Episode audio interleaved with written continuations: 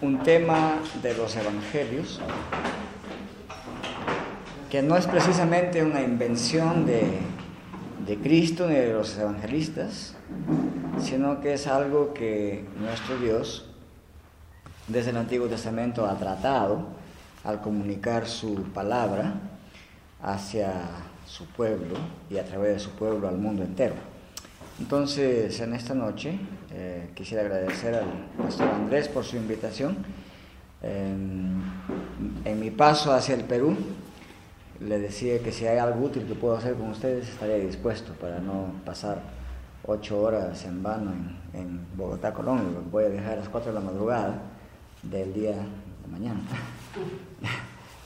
Este, quisiera compartir con ustedes algunas líneas importantes para la interpretación de uno de los géneros literarios eh, que se usa con bastante profusión en el Nuevo Testamento. O sea, esto nos dice desde el saque, como decimos en el Perú, que Dios, al comunicar su mensaje a nosotros y a este mundo, Él ha usado un lenguaje, ha, usado un lenguaje, ha usado elementos de la cultura en el cual ese lenguaje se habló eh, como una manera eficaz de comunicarse con nosotros. Eso obedece a un principio teológico bien grande, que se llama la condescendencia de Dios.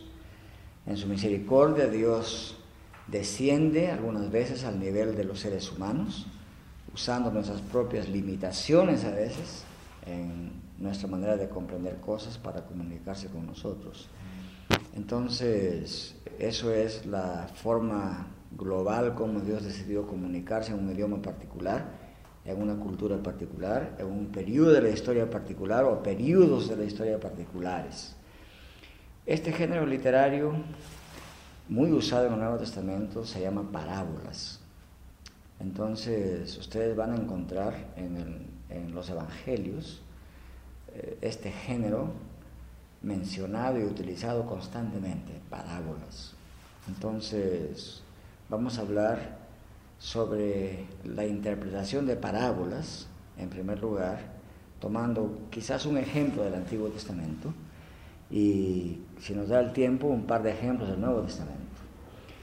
La idea es usar los principios hermenéuticos claves para interpretar parábolas, a fin de errar lo menos posible en esa interpretación, porque ustedes saben cómo hay formas de predicar. A veces algunos predicadores toman la parábola como si fuera una narrativa simplemente histórica, otras veces la toman como si fuera una poesía, otras veces como una fábula, etc. Entonces necesitamos unos criterios hermenéuticos o principios de interpretación para errar lo menos posible en la interpretación de la parábola y por lo tanto en su aplicación a nuestras audiencias actuales. Entonces, primero veamos lo siguiente.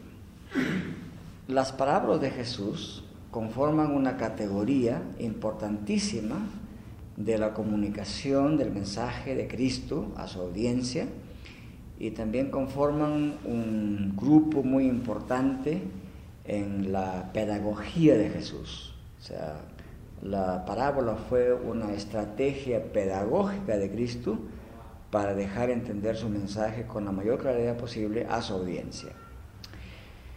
Hay algunas cosas que se deben resaltar. Una tercera parte de las enseñanzas de Jesús en los evangelios sinópticos fue dada en forma de parábolas. O sea, un tercio de toda la enseñanza de Cristo en los evangelios sinópticos ha sido dada en forma de parábolas. Por lo tanto, digamos que el 33% de su enseñanza está depositada en parábolas. Por lo tanto, es un género literario importante de estudiar. Eh, tan importante como descuidado en nuestro medio. En segundo lugar, hay que decir a manera de introducción que la parábola era, como ya mencionamos algo, la herramienta pedagógica extremadamente eficaz para comunicarse en el mundo de del estudio por competencias en la actualidad hay toda una fiebre de estudiar el efecto que tienen ciertas herramientas pedagógicas para lograr que los estudiantes no solamente asimilen, como, como diría Ausubel, sino que también retengan el conocimiento. Y toda esta nueva perspectiva llamada aprendizaje significativo tiene una fuerte búsqueda de herramientas que puedan ayudar al estudiante a usar los conocimientos que ya tiene para, como anclajes para anclajes en su aparato cognitivo, como para poder absorber los conocimientos, procesarlos, fijarlos, asimilarlos y actuar con y por ellos.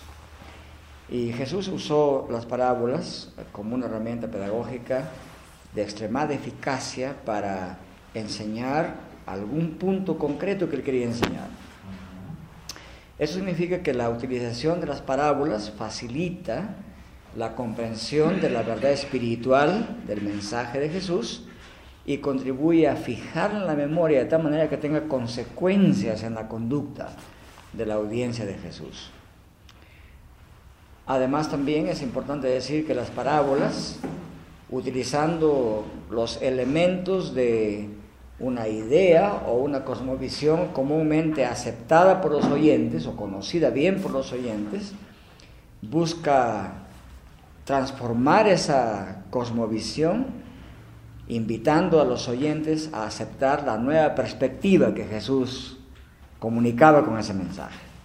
eso también era parte de la estrategia de usar parábolas. Y finalmente, ha habido y existe hasta el día de hoy también mucha confusión en la interpretación de las parábolas. Entonces es preciso que ustedes como intérpretes, ya sea en la escuela dominical o en la prédica o en la enseñanza en el seminario, estudien bien las reglas hermenéuticas que se deben aplicar a este género particular de literatura, para evitar confusiones y al mismo tiempo exponer con claridad y persuasión la verdad que Cristo nos ha dejado depositada en su palabra, sin, sin distorsionarla y sin malinterpretarla. Y fundamental a esto es que el intérprete debe acercarse con la mayor precisión a entender cuál fue la intención de Jesús al decir una parábola para con su audiencia original y cómo la audiencia original habría entendido el mensaje de Jesús. Esa es la tarea del intérprete de la Biblia. Ah, noten ustedes que lo que Jesús dijo en el Nuevo Testamento no fue dicho en primer lugar a nosotros. No fue dicho en primer lugar a, los colombianos, ni a los peruanos, ni a los latinos, ni a, ni a la humanidad de este siglo XXI. Fue dicho a una, a una audiencia muy particular. En ese sentido, los hermeneutas hablan de un golfo entre el mensaje oído por ellos y el mensaje oído por nosotros. A veces se exagera ese golfo. Entonces es necesario hacer un trabajo interpretativo primero. O sea, no tiene que haber aplicación sin que antes haya interpretación. Es bien importante. Y lo normal es que nosotros a veces somos muy apuraditos. De frente saltamos de la parábola a la aplicación, sin haber hecho el trabajo de interpretación es como aquel agricultor que quiera de frente cosechar sin haber sembrado. Y quiere sembrar de frente sin haber labrado la tierra. Y quiere labrar la tierra de frente sin tener las herramientas para, para labrarla. O sea, no podemos hacer ese salto, ¿no? Hay que darse cuenta que sí hay un golfo, que no es insuperable, y que la manera de superarlo es entendiendo en primer lugar cómo entendió esa parábola la audiencia original y cuál fue el propósito central de Cristo eh, en comunicar ese mensaje a, esa audiencia original, que no somos nosotros, pero que tiene aplicación a nosotros. En ese golfo se mueve el intérprete y hay que estar conscientes de eso. Cuando uno pierde conciencia de eso, salta directamente la lectura de la Biblia y dice, hermanos, Cristo nos dice lo siguiente, un exégeta responsable de un momento, nos dice o les dijo a alguien en el pasado, ¿no? ¿Sí me entienden, no? La idea. Bien. Entonces, vamos al tema primero de entender cuál es la idea de parábola en la Biblia en general. Y eso nos lleva al Antiguo Testamento. Podemos decir que la palabra griega parabolé, así se escribe en griego, parabolé. Ustedes ya han estudiado ese idioma, ¿verdad? Muy bien, parabolé es la palabra, termina en la E larga como, como una N, ¿no? Esta, para, esta palabra parabolé se encuentra unas 50 veces en el Nuevo Testamento, especialmente en los Evangelios. O de esas 50 veces que, que esa palabra ocurre en el Nuevo Testamento, 48 está en, en los Evangelios. Eso ya les da la importancia que tiene esta, este género literario. Y especialmente en los Evangelios sinópticos. Y cada vez que se usa ese término está relacionada con la enseñanza de Jesús. O sea, casi es una propiedad de Jesús como herramienta pedagógica en el Nuevo Testamento. Hay varios otros pasajes en los Evangelios sinópticos y también en Juan, donde esta palabra parabolé no se identifica expresamente como parábola, pero incorpora elementos de esta figura literaria de parábolas. En otras palabras, no es necesario que la palabra parábola aparezca para decir que en ese texto hay una parábola. Esa es la idea. Vamos a...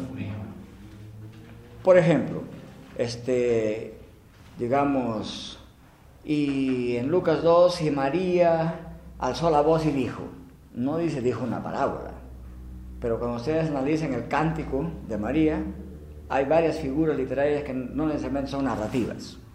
A eso nos referimos. En los evangelios, sin embargo, el término parábola hace referencia a un significado bien amplio. La palabra, la palabra parábola se identifica con varias figuras retóricas que se usan en un Nuevo Testamento. E, eso explica lo que dije primero. Voy a ser más específico.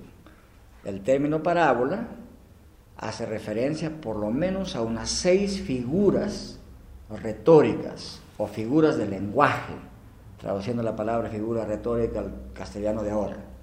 O sea, en el pasado se decía figuras retóricas, hoy decimos figuras de lenguaje, o sea, maneras de hablar. Esa es la idea. por lo menos con seis. La parábola se identifica con la figura retórica conocida en el Antiguo Testamento como proverbios, por ejemplo. Se identifica con los enigmas o adivinanzas que decimos en los términos modernos. Se identifica también con las paradojas, con las metáforas, con los símiles y con los dichos figurados. O sea, todas estas seis figuras del lenguaje están relacionados con la parábola. Y la palabra parábola los abarca a todos o a todas estas figuras del lenguaje. Eso hay que decirlo desde el comienzo con claridad para que no seamos tan tubulares en pensar. Si no aparece la palabra parábola, no hay parábola, ¿no? Bien. Hay varios ejemplos de esto. Ah, en el Nuevo Testamento hay algunas narraciones algunas narrativas o relatos en forma de narrativa, pero que son variaciones muy ligeras de una parábola. O sea, tienen elementos de parábola, narrativas con elementos de parábola. Y se podrían decir que son narraciones parabólicas. El ejemplo está en Mateo 25, 1 al 13, para que, para que vean más tarde ese texto. O sea, en esas narraciones parabólicas, la comparación toma la forma de una narración ficticia, de algo imaginario. El ejemplo está en Mateo 25, 1 al 13. También en el Nuevo Testamento aparecen narraciones ejemplares o ejemplarizadoras o ilustrativas. En esas narraciones ilustrativas, las parábolas presentan un modelo de conducta o un patrón de conducta. es el ejemplo que tenemos en Lucas 10, 29 al 37. O sea, nos muestra un patrón conductual. Y también existen las parábolas alegóricas, en las cuales hay varios puntos de comparación. Normalmente la parábola tiene un solo punto de comparación, normalmente. Pero hay ciertas palabras alegóricas en las cuales hay varios puntos de comparación. Ese es el ejemplo que tenemos en Marcos 4, 1 al 9 y también en los versículos 13 al 20. Cuando ustedes estudien eso con cuidado van a ver. Bien, entonces eso es en el griego del Nuevo Testamento. Pero la palabra parabolé no es propiedad solamente del Nuevo Testamento. También se usó en el lenguaje secular, el lenguaje común de la gente. Y cuando se usó en el lenguaje común de la sociedad de aquel entonces, la palabra parabolé daba la idea de colocar algo al lado de otra cosa. Y eso, de ahí viene la palabra paralelo también, ¿no? Líneas paralelas, viene la misma palabra. Significa colocar algo uno junto a lo otro, con la finalidad de comparar para lo siguiente para lograr elucidar a partir de lo conocido aquello que se desconoce.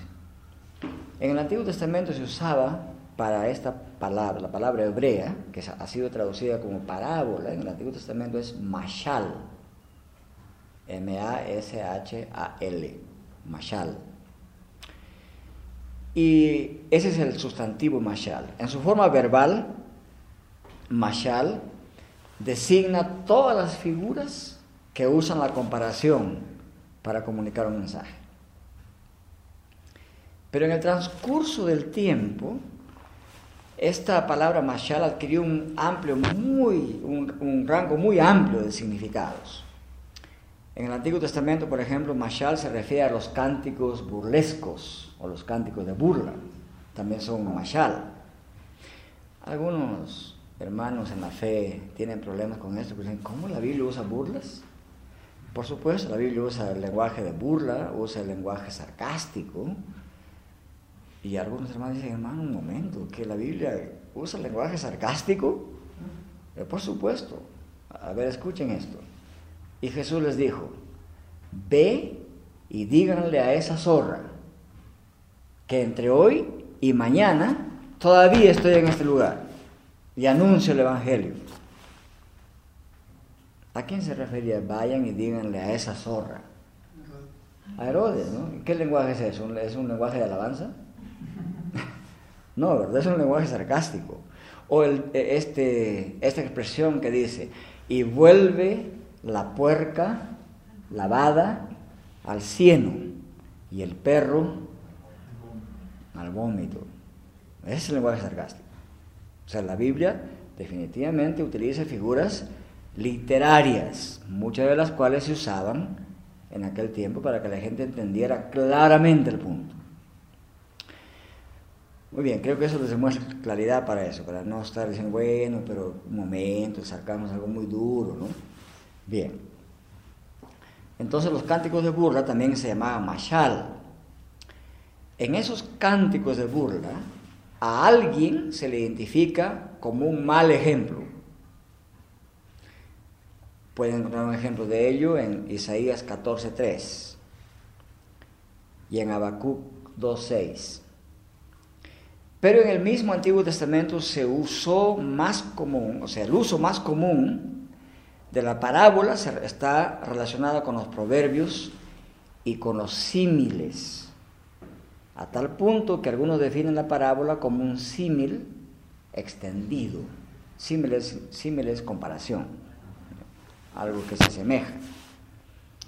Entonces, creo que eso un poquito nos advierte de que no tenemos que estar un poco con los ojos bien abiertos en cuanto a esto de las parábolas.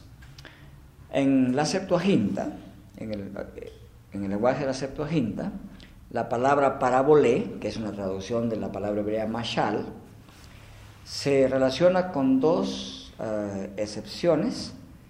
Eh, la palabra mashal es traducida como parabolé. Entonces, digamos que los proverbios en general son los que más se relacionan con la palabra mashal. Sin embargo, el término mashal fue desarrollándose constantemente en la historia hasta que se convirtió en una forma de comparación o similitud. Y mayoritariamente se usa en ese sentido. Cuando se va a hablar de un mashal, es que el que va a hablar de ese mashal va a comparar algo con algo para enseñar. Por ejemplo, en 2 Samuel 12, 1 al 4 se usa exactamente en ese sentido. Va a comparar en este caso al rey David con un hombre muy rico de una historia imaginaria y a Urias lo va a comparar con un hombre muy pobre en una historia imaginaria que tenía una sola corderita y nada más. Y cómo la amaba y cómo tomaba de ella del mismo vaso, o sea, el amor de su vida esa corderita. Y este hombre rico tenía muchísimos, miles de vacas y todo eso. Pero un día este hombre grande y rico se le ocurrió tomar esa sola corderita amada y arrancada del seno de Urias para comérsela en un guiso. el diseño, el designio de esa parábola era promover a su máximo nivel la ira de David y de cualquier oyente. ¿Quién no se identificaría con el hombre pobre que tenía una sola corderita? Y este que tenía tanta abundancia viene y se no solamente se la arrancha, sino que la pica al mismo tiempo. Entonces, la idea es provocar en, la conciencia del oyente una identificación con una de las figuras de la parábola, en este caso, con el hombre pobre. Y no solamente es emitir un juicio, tomar una actitud, tomar partido sobre el tema. En el Nuevo Testamento hay que tomar partido con el reino de Dios. En el caso del Antiguo Testamento hay que tomar partido con el que está siendo abusado, y hay que invocar la ira del poderoso, de Dios, contra el abusador. Y eso hace David, exactamente, pisa el palito y cae en, y cae en, el, en el foso. ¿no? Dice, vive Jehová, que el que tal hizo, primero, es digno de muerte. Segundo, y debe pagar, ¿cuántas veces? Cuatro veces debe pagar, ¿no? Y el profeta dice, ya lo tengo en la red. Muy bien, David, exactamente eso es lo que debe suceder. Tú eres ese hombre, ese hombre rico. Esa es la idea, o sea, es una herramienta pedagógica poderosísima, el mashal, o, símil, o parábola. Entonces la parábola también constituye una forma importante en la proclamación de profecías. En Isaías 28, 23 al 29, esta profecía tiene forma parabólica. Entonces ya pueden aplicarle las reglas de la parábola a esa profecía. Isaías 28, 23 al 29. Y también tienen eh, una forma parabólica de profecía en Ezequiel 15, 1 hacia adelante. Y Amós 7, 8 también. Entonces, digamos que la forma más sobresaliente de parábolas proféticas está en Isaías 5, 1 al 7. Esta es una parábola que vamos a analizar brevemente para que tengan una idea de cómo se analiza una parábola en el Antiguo Testamento. En esta parábola de Isaías 5, 1 al 7, que es una parábola de la viña, vamos a leer ese texto inmediatamente.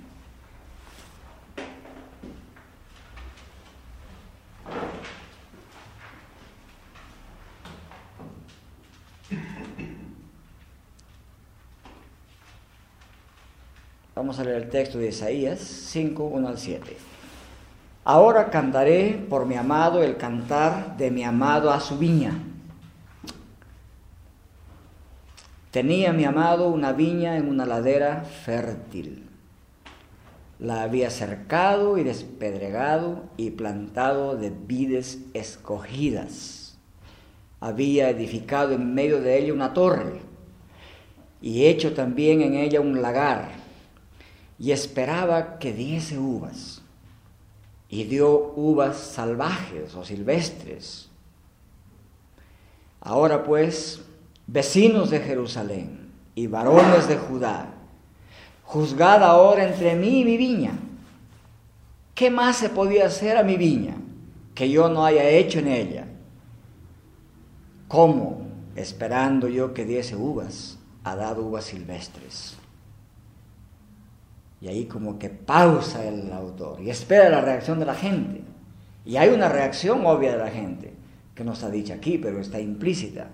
Entonces el versículo 5 dice, os mostraré pues ahora lo que yo haré a mi viña.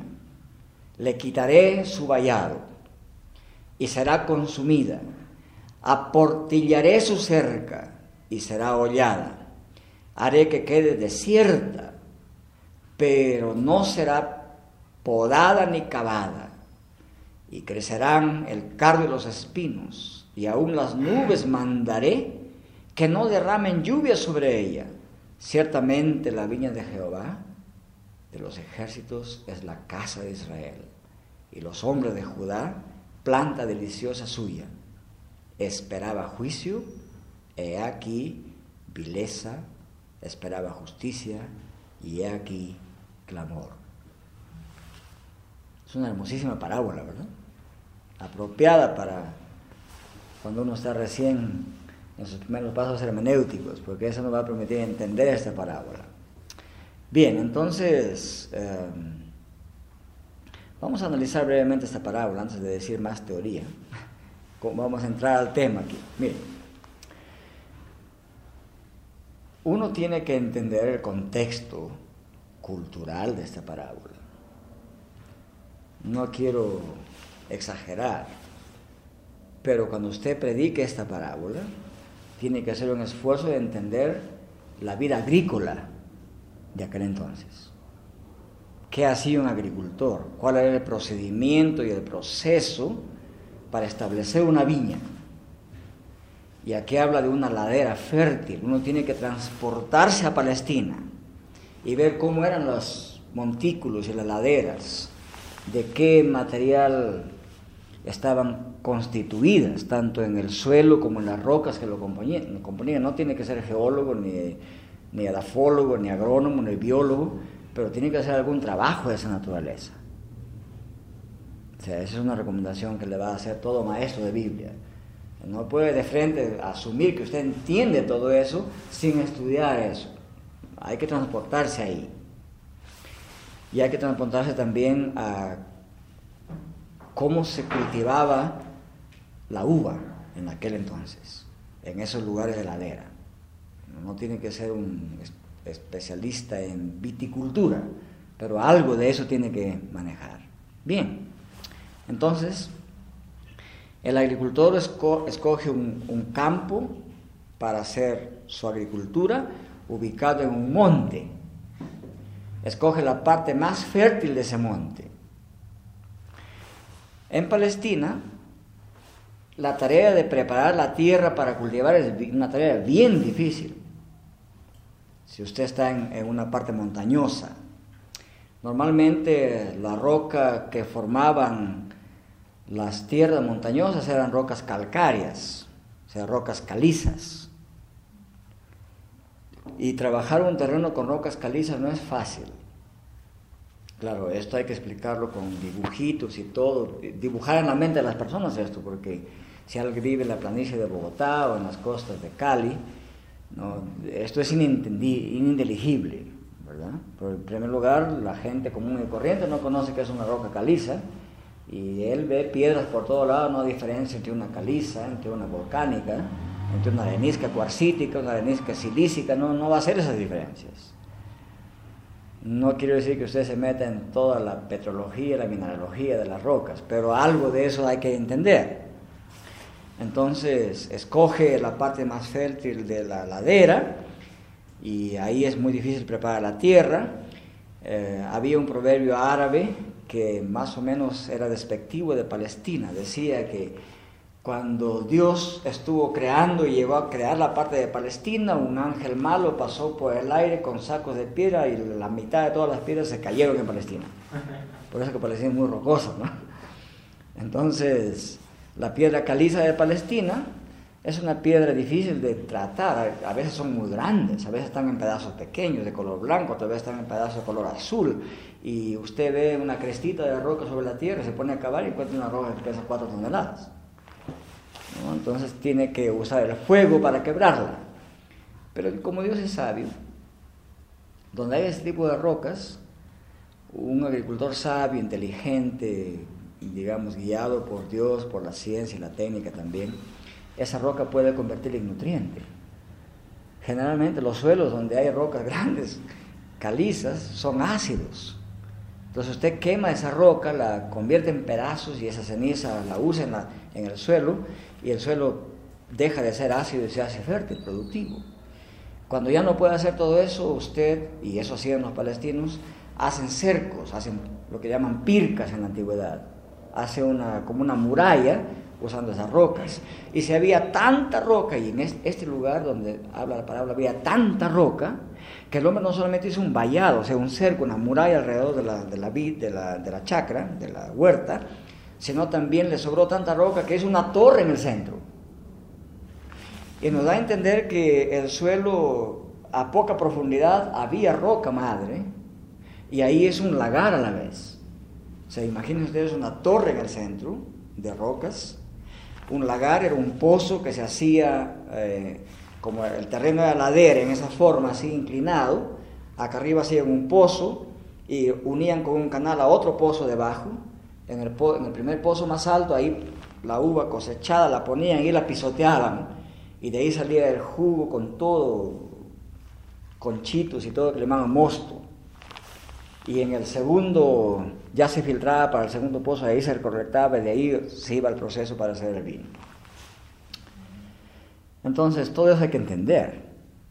Usted tiene que estudiar geografía bíblica, tiene que estudiar qué es el mosto, qué es el vino, cómo se destilaba, qué era un lagar, qué era una torre, qué era un vallado. Ese lenguaje no lo dé por asumido, por si acaso, les advierto con suma solemnidad no den por asumido que entienden ese lenguaje.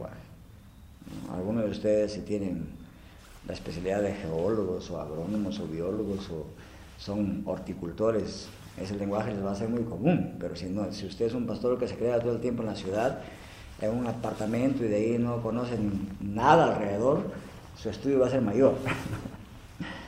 Bien, entonces, eso es la roca caliza en Palestina. Cuando la descomposición de esa roca es lenta, se descompone con el agua de la lluvia y también con la acción del agricultor. Pero cuando hay mucha roca caliza, es bien difícil arar la tierra. O sea, las primeras, a veces hay que arar a mano primero, hasta que se vaya descomponiendo poco a poco. Entonces, la remoción de estas piedras es un trabajo bien arduo, es un trabajo bien pesado. Ya se imaginan el, agricultor de esta viña, eso es lo que está comunicando. Ha trabajado arduamente y ha cumplido todas las reglas de un agricultor responsable, un agricultor que tiene conciencia del creador. Ha hecho todas las labores culturales necesarias y ha seleccionado de las ramas de la vid las mejores ramas, esperando una uva riquísima. Eso ha hecho él y después de sembraba la uva a los dos o tres años ya producía. Entonces, mientras la uva produzca, él, estaba haciendo la torre, los cercos y el lagar, preparando todo para luego aprovechar el, el, hermoso vino de esta uva, el fruto de la vid que le llamaban. Pasó ese tiempo, han pasado por lo menos tres años. ¿Y saben qué pasó? Eran uvas salvajes. Es decir, uvas amargas, no edibles. Entonces lo que quiere Isaías es que los oyentes se enojen contra esa, contra esa ¿no? Y que la condenen. ¿Cómo es posible? Miren, el agricultor ha hecho todo lo necesario ha sido selectivo, inteligente, ha hecho todo lo que un agricultor que está consciente de su creador hace. Y miren el resultado. ¿Cómo le va a pagar así la vida a este hombre? ¿no? Tienen que identificarse con el agricultor. Entonces, Isaías hasta aquí dice, las uvas son silvestres. Los árabes decían, son uvas de lobo. En América Latina decimos uvas de zorro, porque todo lo que no era de Castilla era de zorro, ¿sí o no? Si se acuerdan ustedes de eso. Saben ese lenguaje, ¿no? En el campo, casi en toda América Latina es común. Hay piña de zorro y piña de Castilla, ¿verdad? ¿Qué es Castilla? Castilla significaba que era traída de España, era europea, era variedad europea. Todo lo que era amargo y feo era de zorro. Y todo lo que era hermoso y rico venía de España. Esa era la idea. O sea, son conceptos culturales que a los latinoamericanos nos conviene saber un poco de eso para entender esta parábola. Eh, eran uvas de lobo, uvas de zorro, digamos ¿no? silvestres, salvajes, que no servían para comer. Entonces hasta aquí, digamos que Isaías ha preparado la mente del oyente, ha preparado la escena para condenar a esa planta. Y en los versículos 5 y 6, Isaías de expresión, o sea, aquí significa que la gente ya se ha enojado. Él dice, termina así el versículo 4, ¿qué más se podía hacer con esta viña? La respuesta implícita es, nada más de parte de la gente. Todo se ha hecho. ¿Qué queda con mi viña? Esa era la idea. Entonces, versículos 5 y 6, Isaías da expresión a esa furia de la gente, dando rienda suelta a las maldiciones sobre esa planta. El dueño de la propiedad no solo debe dejar a su viña, sino que tiene que ayudar y juntarse con todos los vecinos, destrozar esa viña, porque eso es lo que dice, va a romper ese cerco para que todo el mundo entre y la pisotee. Él va a colaborar para que se destruya completamente esa viña. Versículos 5 y 6. Y en el versículo 7, Isaías derrama la indignación de la audiencia, declarando, ustedes son la viña de Jehová. Jehová es el agricultor. Él ha hecho todo lo que debe hacer un agricultor por ustedes. Los ha traído a Palestina, les ha dado una tierra que fluye leche y miel, les ha dado su palabra, les ha dado profeta, les ha dado enseñanza. Él espera fruto de ustedes, como el buen vino de la uva. Pero ¿qué han hecho ustedes? Son una desgracia delante de Dios. Entonces, ¿qué esperaba aquí el profeta? Esperaba que la gente se identificara ahora con la desgracia de esa planta, ¿no? Y puedan decir, ay de mí, ay de nosotros. Estamos a punto de ser destruidos por Dios. La destrucción está a las puertas. Esa es la idea. es una figura de lenguaje que no solamente comunica una enseñanza, sino que mueve al enseñado o al discípulo, al alumno, al estudiante, a una acción de corrección de su conducta. Por eso están enseñadas las parábolas. Si no es un cuentito para saber, y ajaja, ya aprendí un cuento más, esa no es la idea. Pero si uno tiene en cuenta estas nociones hermenéuticas, uno podría enseñar a partir de las parábolas y predicar las parábolas con la mayor fuerza posible, ¿no? Bien, ¿qué les pareció hasta ahí el ejercicio? Diga. Si uno les preguntaba, si se preguntaría, a mí la pregunta, un, agricultor, al estudiar el contexto, un agricultor tan experimentado, tan juicioso en su, en su labor, tan responsable, él debía haber sabido que esas uvas no eran o no eran legítimas o no eran, digamos, de las buenas. O ir o sea, hacer esa pregunta al texto y tratar de responderle, es decir, más allá de lo que el texto nos está diciendo, o es válido hacer ese tipo de preguntas. Porque, por ejemplo, la conclusión ahí sería, o las dos posibles conclusiones serían, él sí sabía, pero aún así eh, hizo todo por esa viña, o no sabía. Claro, miren el versículo 2. La había cercado, o sea, cerca alrededor, y despedregado, ya todas las tareas de despedregado y plantado de vides escogidas.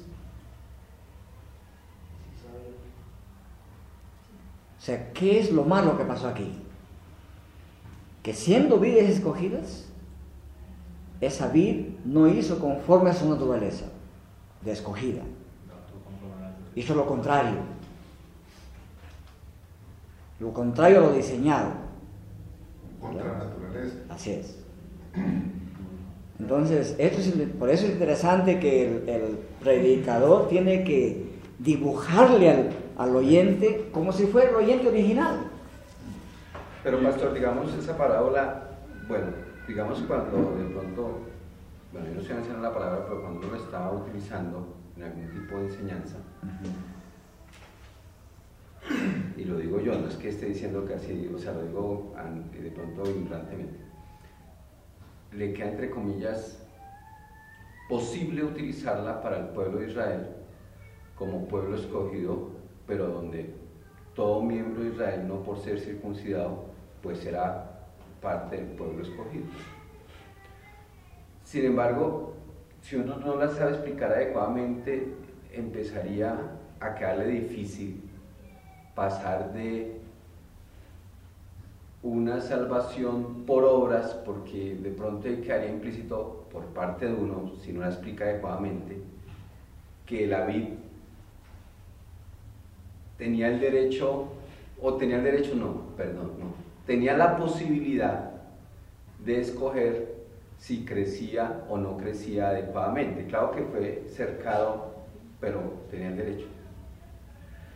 ¿Cómo se puede pasar de esa no mala interpretación, por supuesto, por supuesto, perdón, pastor, si la a, a la adecuada interpretación, que seguramente la parábola la tiene, de que es por la gracia del eh, cultivador que la vid silvestre se convierte en una vid digna para fabricar el mejor vino del mundo. Pero otra vez, nota el versículo 2, la vid no era silvestre, la vid plantada no fue silvestre, el fruto fue silvestre. Podríamos, podríamos decir, claro, hay, que ser cuidadosos con este dicho, ¿no? ¿Quién es la audiencia original? ¿Quién es la audiencia original aquí? Israel. Es el pueblo de Dios, es el pueblo escogido de Dios. Si quisiéramos transponer eso a nuestra realidad actual, la audiencia de esta parábola es la iglesia de Cristo. ¿Verdad? Bien. La vid. ¿Quién era la vid? Israel es la vid. En el Nuevo Testamento, la iglesia de Cristo es la vid. Ya somos salvos por Cristo. Ha habido un ejercicio de la gracia de Dios pero uno se pregunta, un creyente en de Dios, hoy en la iglesia de Cristo, cada segundo de su vida produce frutos dignos de arrepentimiento. Cada segundo de la vida vivimos una vida como es digna del Evangelio de Cristo, como decía nuestro hermano Pablo en Filipenses 2. Tenemos que hacernos esa pregunta. O sea, si yo estuviera predicando sobre esta parábola y aplicándola, Tendría que tomar otra del Nuevo Testamento, como la, Lucas 13, la palabra guerra estéril, para hacer complementos. Pero esas preguntas son claras. O sea, elevar la conciencia del creyente a autoexaminarse dónde está delante de Dios, como viña de Dios. ¿Verdad? Solamente así podemos hacer aplicaciones.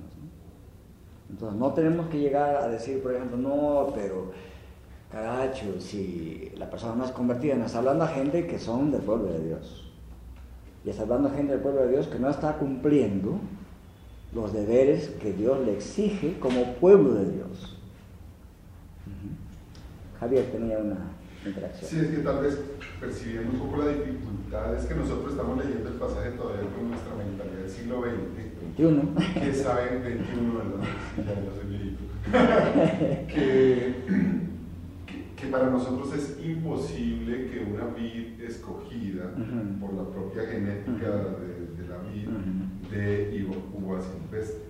Pero el punto aquí es que eh, para, para la cultura oriental era muy común usar ese tipo de figuras literarias que, que la gente sabía que eran personificaciones eran fábulas, y que la vid no era una vid en, pues verdaderamente una, una planta, sino que estaba representando. Claro. Y en ese sentido ya se quita la dificultad, es Sí. que- porque el punto realmente es que siendo que necesariamente debieron dar buen fruto porque habían recibido tan grandes bendiciones, aún así había una rebelión profunda de parte del pueblo al, a- a- al punto que dio uvas silvestres, es decir, que, que no dio fruto verdaderamente Claro, otras palabras, se comportó como pagano, ¿no? Sí, sí, sí, yo creo que es un poquito la dificultad que estamos percibiendo. Claro. Por eso decía que uno tiene que hacer un esfuerzo de, vamos a hablar de los principios más adelante, el esfuerzo de dibujar en la mente de las personas, estudiando el contexto bien, porque si no, nuestra tentación va a ser aplicar categorías y conceptos de este Y, siglo. y- y buscar el propósito del autor y cómo lo entendieron los que escucharon. Porque, por ejemplo, alguien podría decir, y lo, y lo conecta falsamente con el Nuevo Testamento, decir que, no, que, que, un, que un árbol de esto no puede dar este otro fruto. ¿no? Entonces dice, ve, es que un árbol de naranjas no puede dar peras, y entonces lo, lo conecta mal conectado y saca por allá conclusiones muy raras de Claro. Isaías 5, ¿verdad? Pero el punto de la parábola no era. ¿cierto? ¿cierto? Sí, sí, Todos sí. los riesgos se corren. Cuando entremos a los principios vamos a ver ese tema. Pero, diga hermano. Bueno, es que, bueno, cuando, cuando el pastor pregunta que a quién es dirigida esta parábola, y vuelvo a decir que desde un punto de vista bastante ignorante, disculpe, no quiero, uno asemeja cuando, cuando él le dice, ¿qué haré con esta viña? Entonces le dice, pues definitivamente es un juicio muy tremendo el que va a hacer. O sea, no parece disciplina. O sea, no parece disciplina, sino parece castigo. Le quitaré su guayaba y será con su papá bueno. Entonces uno, bueno, deja volar de pronto tremendamente su imaginación, pastor.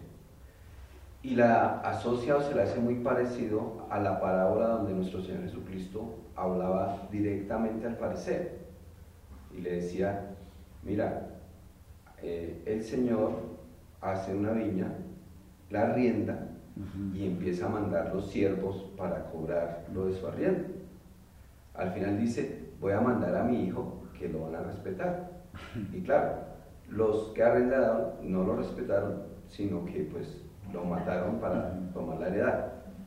Entonces los fariseos inmediatamente interpretan, inmediatamente interpretan, puede ser mi concepto, que eh, está diciendo tuvieron la oportunidad, pero se les va a quitar esa oportunidad porque no fueron dignos de ella.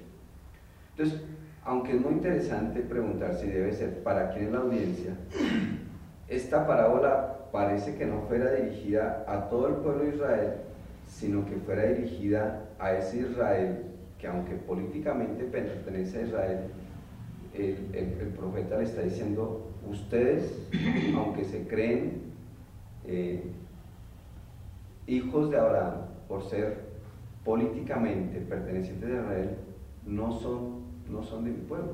Para, me parece que esa parábola está dirigida hacia ese tipo de personas.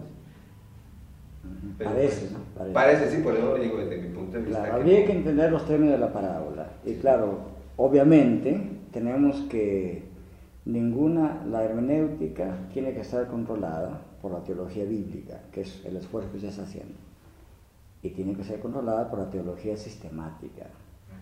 Por eso es que en el seminario no se enseña solamente hermenéutica. Y se enseña un conjunto de herramientas que le permiten al, al- al predicador usarlas en la predicación. Entonces, por supuesto que ciertas frases de la parábola nos tienen que hacer desarrollar teología bíblica. Por ejemplo, cuando dice que eran ramas escogidas que plantó, esa es la implicación clara. Teológicamente, desde el punto de la teología bíblica, de entre toda la humanidad, entre todas las naciones, y eso nos lleva a Éxodo capítulo 19, versículos 1 al 6, Dios escogió a un pueblo, escogió a Israel. Y lo habilitó a tal punto que Deuteronomio, el Pentateuco en general, asume que Israel, habiendo sido escogido, habiendo tenido el privilegio de ver a Dios en sus obras de gracia común y de gracia especial, ¿verdad? Israel tenía que decir y debía confesar, somos un pueblo único en el sentido de que sin merecer nada, solamente por su gracia, Dios nos ha escogido y por lo tanto se aplicaría la constitución de Israel como pueblo total, que ustedes sois nación escogida, pueblo santo, la niña de mis ojos, qué sé yo. Ahora, eso no implica que el predicador, y especialmente el teólogo, no tenga claridad que dentro de Israel hay un remanente escogido. O no tenemos que negar eso. Pero no podemos exagerar eso a tal punto que se diga que en, algunas, en, todos los pasajes se le habla solamente al pueblo que no es el remanente fiel. ¿verdad?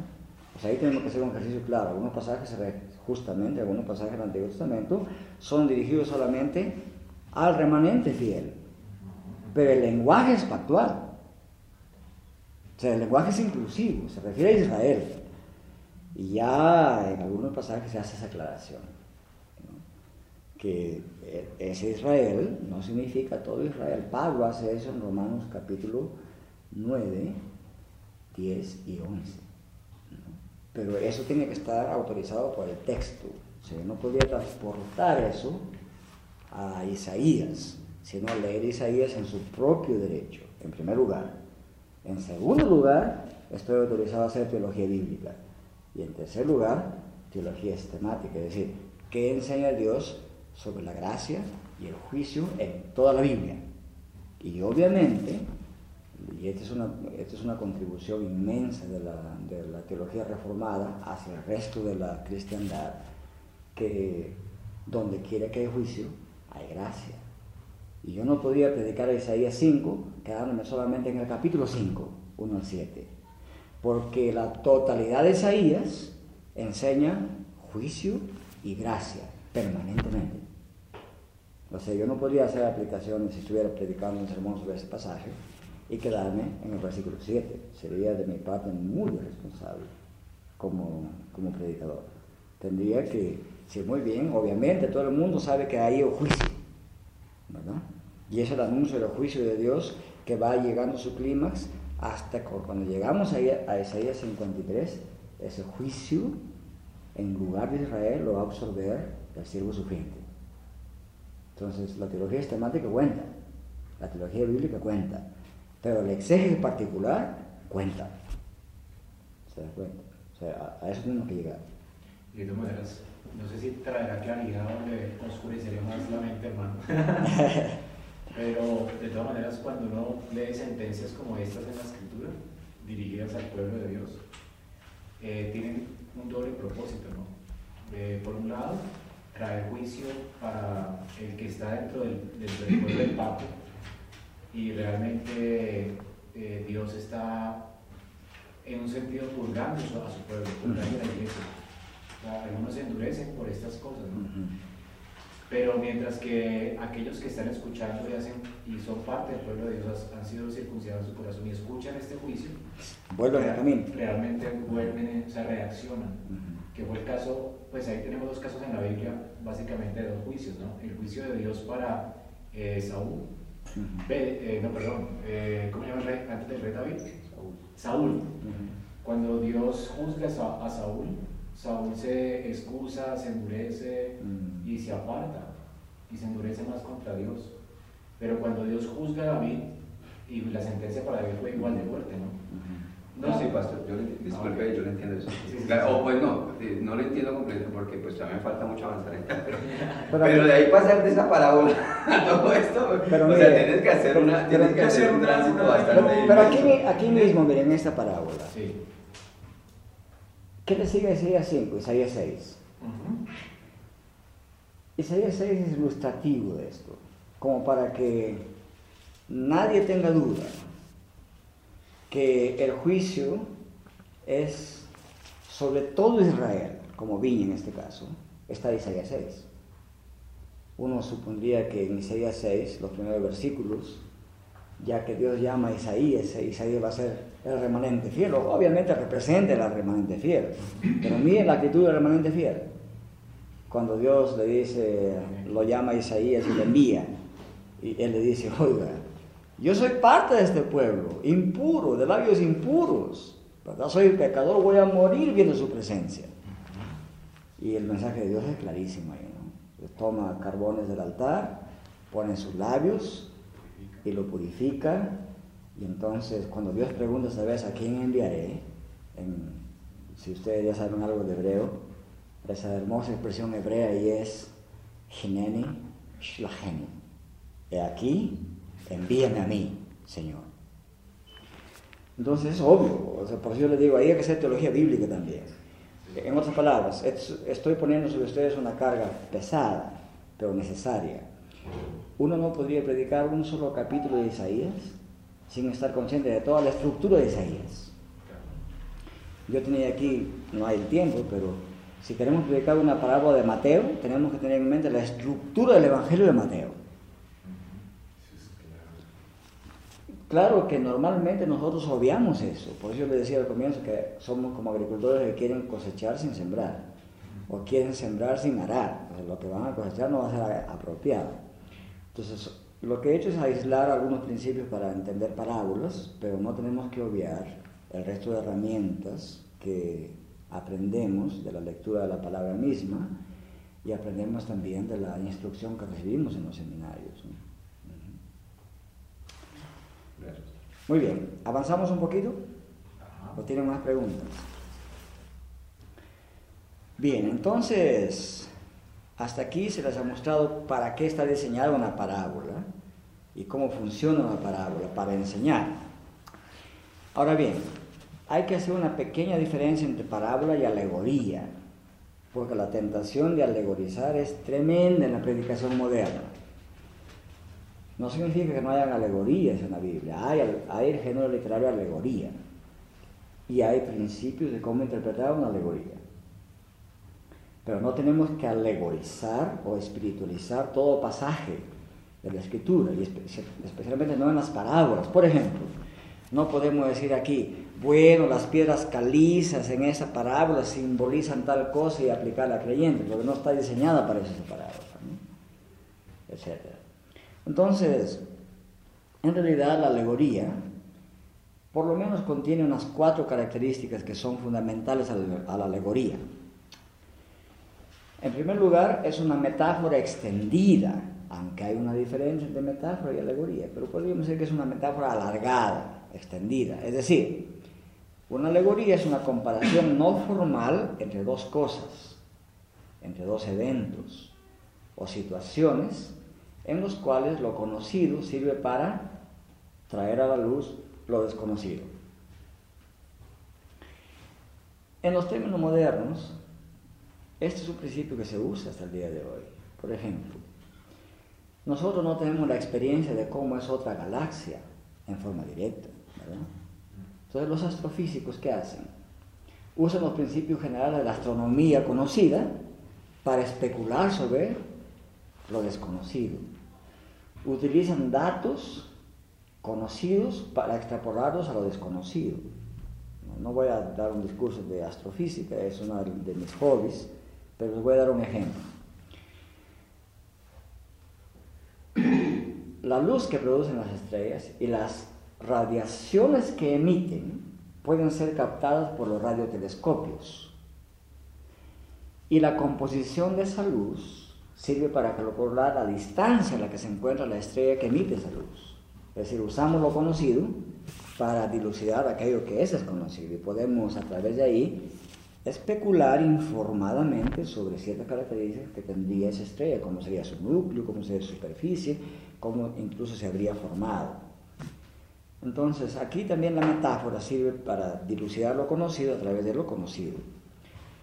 Segunda característica, las dos cosas o eventos o situaciones pueden ser tomadas del mundo real o de un mundo imaginario, construido para ese propósito. Tercera característica. Hay varios puntos de comparación. En la parábola hay uno solo generalmente. En una alegoría hay varios puntos de comparación, no necesariamente centrados alrededor del punto principal, Los detalles son importantes en sí mismos en una alegoría, en una parábola no. Por ejemplo, en la parábola de Siena no vamos a estar preguntando, ¿y qué simboliza la roca caliza? ¿Y qué significa el monte? ¿Y qué simboliza que era ladera? ¿Y qué simboliza el cerco? ¿Y qué significa la torre? ¿Qué es el lagar? ¿Y qué el pozo primero más alto y el pozo segundo más abajo? Y estaríamos hablando de alegoría, pero es una parábola. Entonces en la alegoría sí, esos detalles pueden tener, generalmente tienen un, un simbolismo, un significado ulterior. Entonces tenemos que diferenciar eso, alegoría y parábola. Y es una característica de la alegoría, que digamos, hay varios puntos de comparación, aunque no necesariamente están centrados alrededor del punto principal. Los detalles son importantes en sí mismos, llevan significado simbólico y en el caso de la Biblia tienen un significado a veces teológico. Cuarta característica, las cosas, eventos o situaciones se entremezclan y las metáforas formadas en esas alegorías solo son entendibles cuando son conocidas, porque tienen que ser descifradas paso a paso. Es decir, el arte de una figura alegórica reside en que las palabras señalan a algo diferente de lo que las palabras normalmente significan. Por eso es alegoría. La palabra alelo, que significa algo diferente. Bien, entonces las palabras pueden señalar algo distinto a otra cosa de lo que normalmente significa. Eso, lo, eso la hace ser alegoría. Um, el pasaje de Ezequiel 17, 1 al 10 lo que se nos presenta ahí en Ezequiel 17 al 10 con la palabra mashal es una alegoría, cuya exposición será a continuación en los versículos 11 al 21. Y esa es otra recomendación.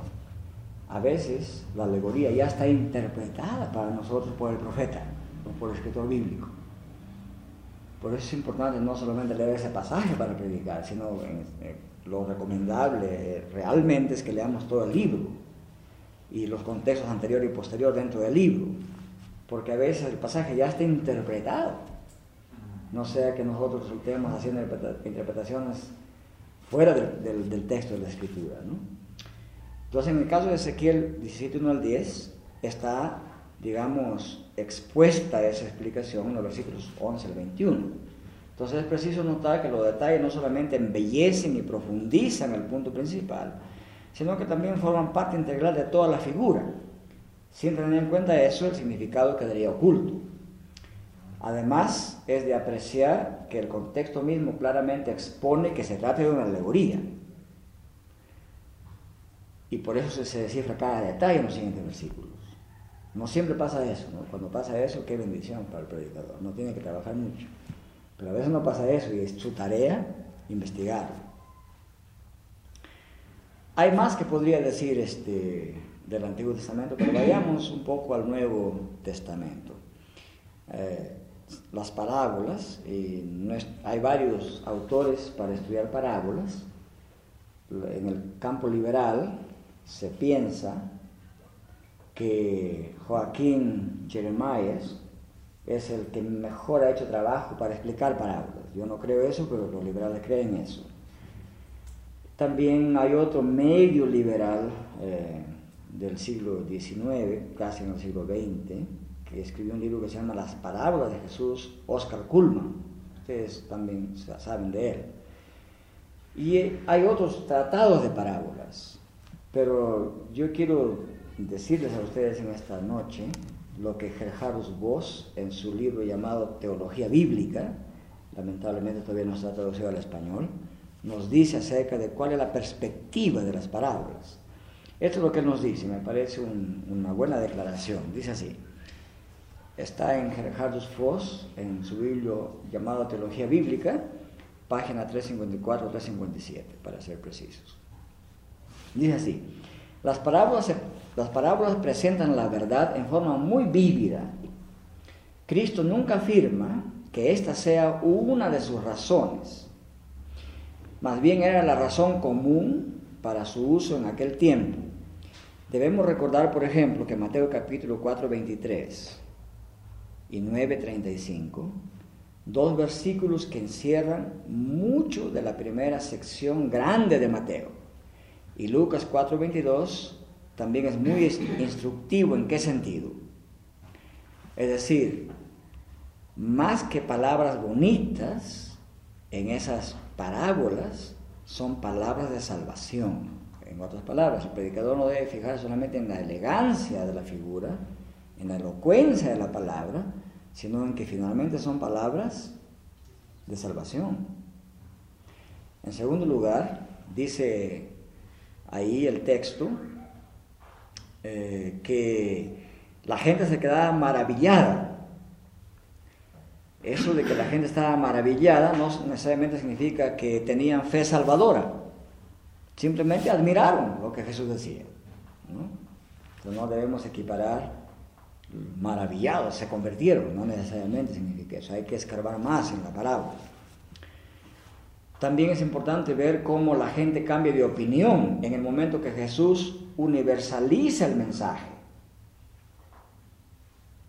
Entonces la gente dice, ah, entonces, ¿no?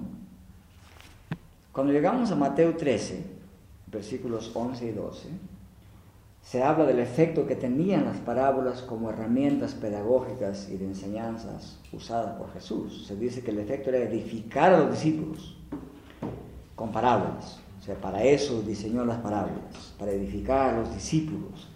Y dice discípulos en particular aquí, porque ustedes saben que algunas parábolas eran de juicio para los que no eran discípulos de Jesús. Entonces Dios les ha dado una disposición para oír con aceptación a los discípulos, les ha dado un nuevo corazón y las parábolas les impulsan a dar otro paso más de fe y caminar en fidelidad con Cristo y ser miembros de ese reino que él anunciaba en esas parábolas. No todos hacían eso. En segundo lugar, dice vos, y es importante entenderlo, la parábola intercepta el prejuicio. ¿Qué significa eso? Si la verdad que presenta la parábola, que puede ser una verdad de forma abstracta, todos la rechazaran por prejuicio, pero la parábola cuestiona la mente del oyente. Una vez que se asiente a la verdad tal como es expresada en la figura, es mucho más difícil de cambiar la postura cuando las implicaciones se hacen patentes. Por eso los fariseos dicen, ah, se refiere a nosotros, y ¡fum! rechinamos los dientes, ¿no? Tercero, la parábola oculta la verdad para aquellos que no son dignos de la enseñanza de Cristo. Mateo 13, 13 al 15 es una evidencia de eso. Dios no les ha dado una disposición para oír con aceptación esa verdad. Las parábolas ocultan o velan la verdad aún mucho más para aquellos que no quieren saber ni conocer, sino que quieren mantenerse en las tinieblas. Y eso es duro cuando Jesús les explica la palabra de los cinco a sus discípulos y dice, a ustedes les es dado a entender, pero a ellos, a ellos no, porque ya se han endurecido. Es interesante que cuando se habla de las parábolas en los, evangelios, hay unas preposiciones que ya nos dan a entender algo de eso, ¿no? Por ejemplo, en Marcos capítulo 4, versículo 12, se introduce esa parábola con esta expresión gina en el griego. Gina es una expresión griega que significa propósito, para qué o con el fin de. Ese es el significado en español de la palabra gina.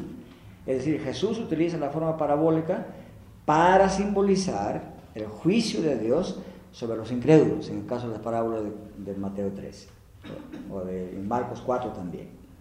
Es decir, a estos oyentes habló en parábolas para no comunicar la verdad, sino para esconderla a esta gente que ya había endurecido su corazón.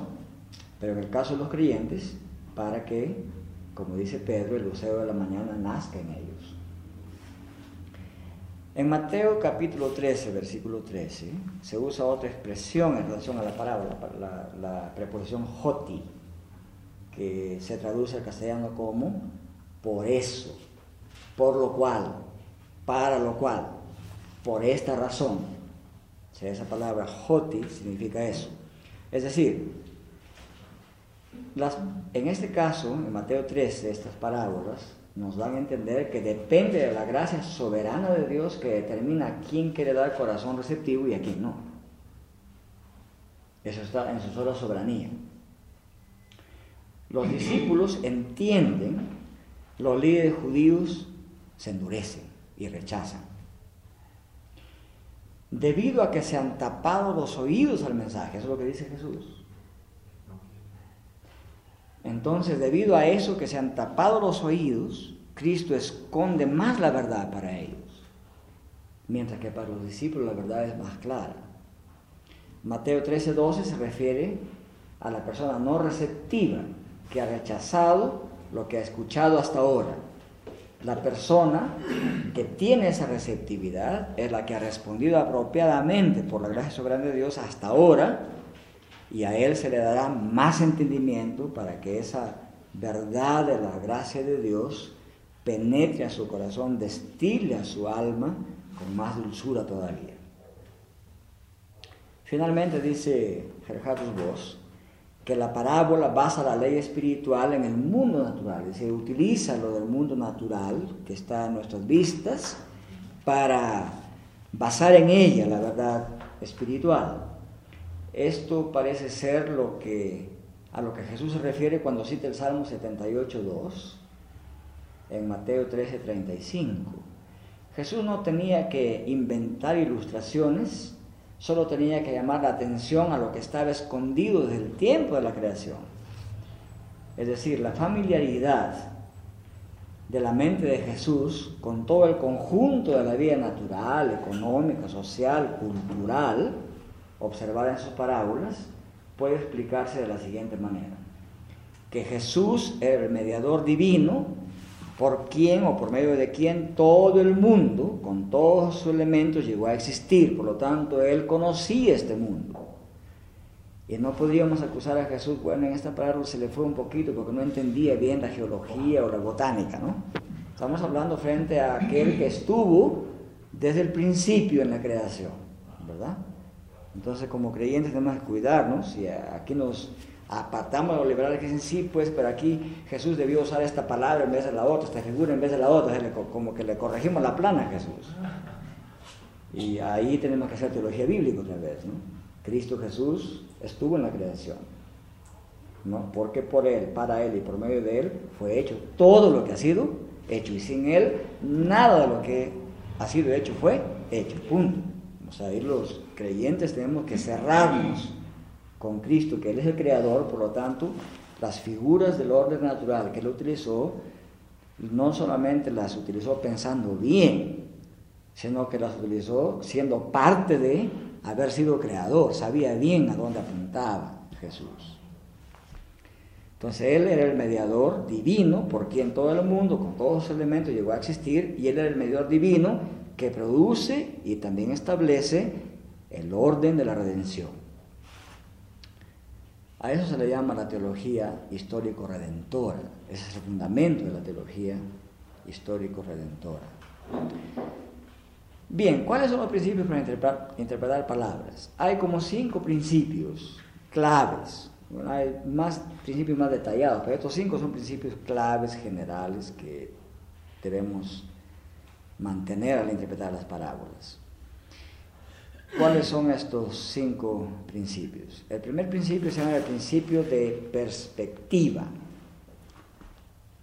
Eso viene de un hermano reformado muy erudito en interpretación bíblica llamado Bernard, Bernard Ram, R-A-M-M. Eh, su libro se llama interpretación protestante de la Biblia. Fue escrito, esta edición es del año 97, y voy a citar los principios en base a las páginas 279 a las 287. O sea, si ustedes quieren estudiar los principios en detalle, van a la fuente. Bernard Ram, eh, interpretación protestante, o hermenéutica protestante, o hermenéutica simplemente, página 279 a la 2 8.7 en su obra de 1997. El principio de perspectiva, ¿qué significa esto? En este principio es esencial relacionar las parábolas con la enseñanza cristológica y con la enseñanza soteológica, del o sea, del reino de Dios. Eso dije al comienzo, que no podemos hacer una hermenéutica y una exégesis sola y únicamente de ciertas palabras en el texto. Eso es necesario, pero no es suficiente. Necesitamos tener en cuenta la totalidad de la enseñanza cristológica, es decir, tenemos que preguntarnos, después que hemos hecho el trabajo de, de labrador, de arar en el pasaje, tenemos que preguntarnos, ¿y qué nos enseña esta parábola acerca de la persona y obra de Cristo? Cristología. ¿Y qué nos enseña esta parábola acerca de la naturaleza del reino de Dios? Porque algunas palabras dicen, el reino de Dios es como, y usa el símil, o la parábola.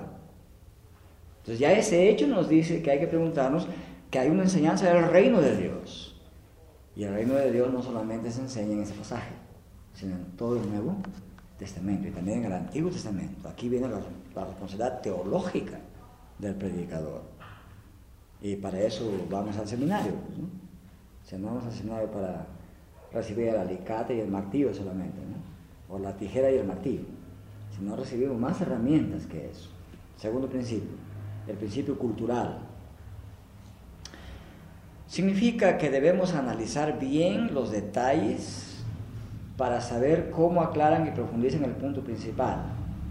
Pero esos detalles tienen un contexto cultural, lingüístico, político, económico, agrícola, geográfico, etc. Eso cuenta. Entonces, los judíos tenían una cultura, Cristo vino a una cultura muy particular, vistió como un rabino judío, tomando de esa subcultura más particular rabínica, vistió como rabino, de tal forma que la gente lo identificó como rabino. Entonces tuvo sandalias como un rabino. Comía la comida que comían los judíos. Adoptaban las posturas culturales de sentarse a la mesa como hacían los judíos. Cuando fue invitado por Simón el fariseo, Obviamente adoptó la postura tal que a sus, a sus pies venía esta mujer para lavar los pies, porque los pies estaban un poco hacia atrás. Entonces, no podemos obviar ni, ni siquiera intentar dejar de lado los aspectos culturales. El principio cultural es muy importante. Hay costumbres de trabajo, hay una cosmovisión que está implícita en los pasajes y debemos aproximarnos a ellos porque entendiendo eso podemos entender el, impacto literario, retórico que tenía esta figura literaria. Si no nos impacta, si el, predicador no logra que la parábola, se tenemos que dibujarle el, contexto cultural de tal, forma que nos identifiquemos en ese contexto y nos impacte esa figura retórica. Si no, no nos partiría para nada. Ahora, ¿tenemos que ser los judíos para eso? Yo diría que no, pero tenemos que dibujar bien esa cultura del judío de ese tiempo. El principio exegético, en tercer lugar. El principio exegético significa que em, aplicamos los principios exegéticos y hermenéuticos generales para interpretar pasajes. No voy a abundar en detalles, pero hay que decir hay que hacer un trabajo con el lenguaje del texto. Si usted ya ha ido al seminario y tiene algo de griego y hebreo, esa es la manera de avanzar en el conocimiento de hebreo y griego. Nunca espere aprender todo el griego y todo el hebreo que espera en el seminario, nunca se lo van a dar. Tendría que estudiar unos 40 años solamente griego y tendría que irse a Grecia y leer los autores clásicos y los del Koiné de los siglos pasados, si quiere ser experto. No necesitamos tal experticia a ese nivel, pero aquí es donde aprendemos. O sea, aquí hacemos un trabajo con, la sintaxis, con la gramática y con la, con la etimología y con la filología. Es un trabajo que se hace en la oficina. No tenemos que llegar con todo ese trabajo y abrumar a nuestra a nuestra congregación con la sintaxis griega y, y las palabras griegas. Y miren, eh, quiero explicarles que eso, está eso es un es participio, es activo. Eso no, no, no le sirve a la congregación. los profesores de exégesis y hermenéutica siempre les van a aconsejar lo siguiente. El predicador es como un cocinero y a la vez como un mesero. La cocina para el predicador es la oficina de trabajo. Ahí usted pica el pepinillo, la calabaza, el apio, el poro, el cilantro, el zapallo, el zucchini, ahí hace todos los vericuetos y todas esas cosas que van para construir un plato. Eso hace uno en la oficina, como el cocinero. Pero la congregación es como el cliente que llega, en el mejor sentido de la palabra cliente, llega a la mesa y dice, a ver, yo quiero eh, mute, sopa de mute. Y yo no voy a decir, mire señor, el mute es un maíz que viene de tal zona, se cultiva así, se prepara así, el choclo de esta, no sé, mazorca dicen ustedes, la mazorca de esta manera. Yo me evito ese discurso, él no quiere ese discurso, él quiere la sopa de mute. Entonces el predicador en la oficina hace todo ese trabajo de cocinero.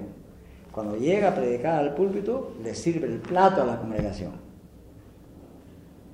Entonces hay que usar lo menos posible de tecnicismos hebreos y griegos y arameos y acadios y lo que sea. Eso lo dejamos atrás. Está aquí, o está aquí en sus notas, pero usted entrega el plato.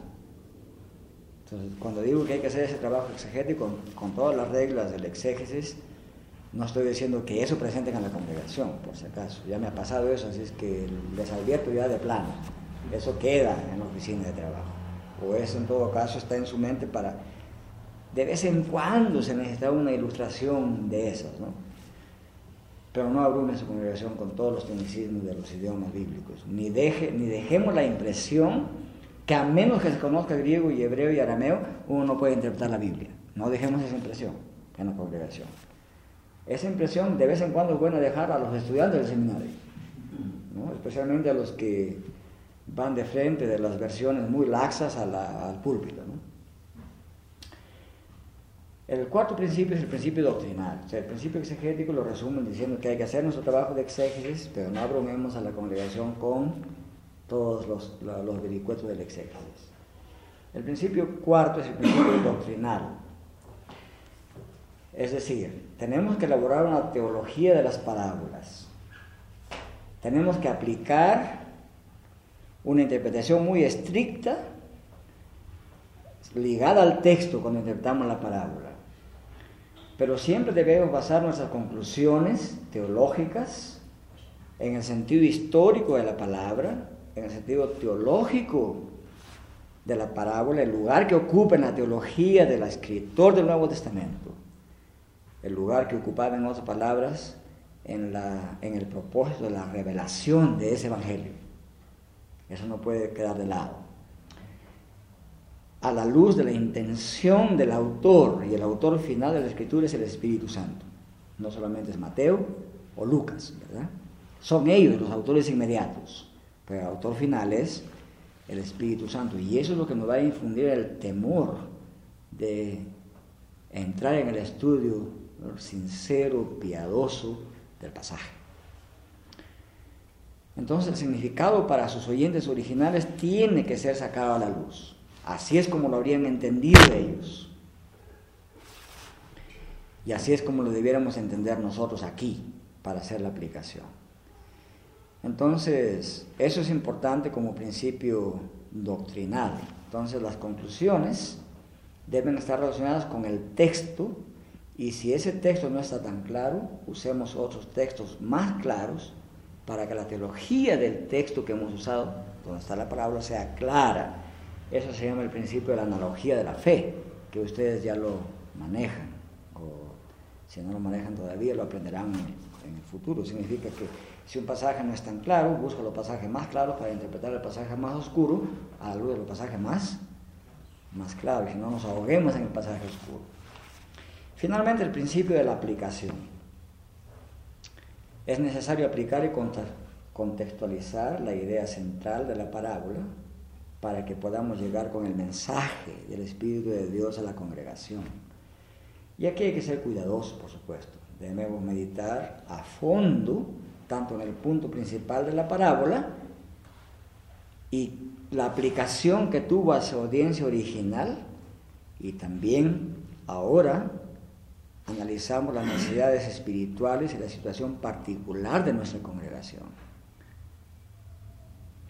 Especialmente los que predicamos de manera expositiva, pasaje por pasaje de la Biblia, este es principio bien relevante. ¿Por qué es relevante este principio? Porque tenemos que trabajar duro para no aplicar ese pasaje ya que me tocó ese día. Vamos a suponer que no haya ningún divorciado en la iglesia en ese momento. Y el pasaje trata del divorcio. ¿Qué haremos de ahí? Bueno, cuando ustedes se divorcian, no podemos decir así, ¿no? Cuando alguna vez ustedes se divorcian, ¿no? O sea, tenemos que pensar duro qué es la necesidad espiritual y cómo este pasaje podría aplicarse. Quizás tiene una aplicación muy general, ¿no? O quizás tiene aplicaciones muy particulares. O sea, no porque me tocó ese día igual, ¿no? Tengo que, tengo que aplicarlo, ¿no? tengo que aplicarlo con cuidado. También cuando predicamos la enseñanza de las parábolas, debemos tratar de mantener, digamos, cuidado en, narrar la parábola de tal, manera que la gente se identifique con los personajes de la parábola. Si, si la parábola llama al pueblo santo de Dios, a, a la parte remanente fiel de Dios, a condenar a la totalidad, a eso hay que apelar. ¿Verdad? O sea, que una forma de revivir la parábola para que la enseñanza pueda filtrarse en el aparato cognitivo del creyente. Y el Espíritu Santo obviamente hace su obra mucho antes que nosotros. Esos son los principios generales. No sé si tienen tiempo. Yo tengo material para 10 horas, pero no quiero abrumarlos con tantos detalles. Este, quizás vayamos a un ejemplo del Nuevo Testamento para...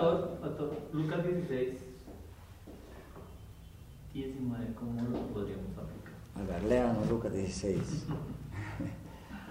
Había un hombre rico que se vestía de púrpura y vino fino celebrando cada día fiestas con este Uh Y un hombre pobre llamado Lázaro yacía a su puerta cubierto de llagas, ansiando saciarse de las migajas que caían de la mesa de rico. Además, hasta los perros venían y le lamían las llagas. Sucedió que murió el, pobre y fue llevado por los ángeles al seno de Abraham, y murió también el rico y fue sepultado. En el Hades alzó sus ojos estando en los tormentos y vio a Abraham a lo lejos y a Lázaro en su seno. Gritando dijo, Padre Abraham, ten misericordia de mí y envía a Lázaro para que moje la punta de su dedo en agua y refresque mi lengua, pues estoy en agonía en este santo. Pero Abraham le dijo, Hijo, recuerda que durante tu vida recibiste tus bienes y Lázaro igualmente males. Pero ahora él es consolado aquí y tú estás en agonía. Además de todo esto hay un gran abismo pues entre nosotros y vosotros, de modo que los que esperan pasar de aquí a vosotros no pueden, y tampoco nadie puede cruzar de allá a nosotros. Entonces él le dijo, te ruego pues Padre que le envíes a la casa de mi Padre pues tengo cinco hermanos, de modo que él los prevenga para que ellos no vengan también a este lugar de tormento. Pero Abraham dijo, ellos tienen a Moisés de los profetas que los oigan. Y él dijo, no, padre Abraham, sino que si alguno va entre los muertos se arrepentirán. Mas Abraham le contestó, si no escuchan a Moisés y a los profetas, tampoco se persuadirán si alguno se levanta entre los muertos. ¿Por qué te pregunto este, este pasaje? Porque el siguiente pasaje, o sea, Lucas capítulo 17, habla sobre, pues, sobre, sobre los que ponen tropiezo en otros, y el capítulo y el anterior a la lectura tiene que ver con, eh, con el mayordomo infiel, con los dos señores y con lo que tú estabas hablando de adulterio. Entonces, por eso siempre me ha llamado la atención este capítulo porque yo lo veo no, no, no le hallo lugar en ese. Dentro de este texto, además que es extremadamente. Eh, pues, uno tendría que estudiar mucho la cultura judía y para los judíos esto no es una parábola, sino que es como una verdad. pero, es una parábola. Claro, por eso lo digo, ya que tú lo, lo tocabas, y además porque pues se sale como de, de todo nuestro contexto. Entonces, ¿cómo sería una forma correcta de interpretar este pasaje? Bien, ya que hay tantas cosas. ahí. Apliquemos los principios, pues. Vamos a hacer un ejercicio de eso en la práctica. Bien. Es importante leer Lucas como totalidad. ¿verdad? Entonces aquí viene la estructura del libro de Lucas.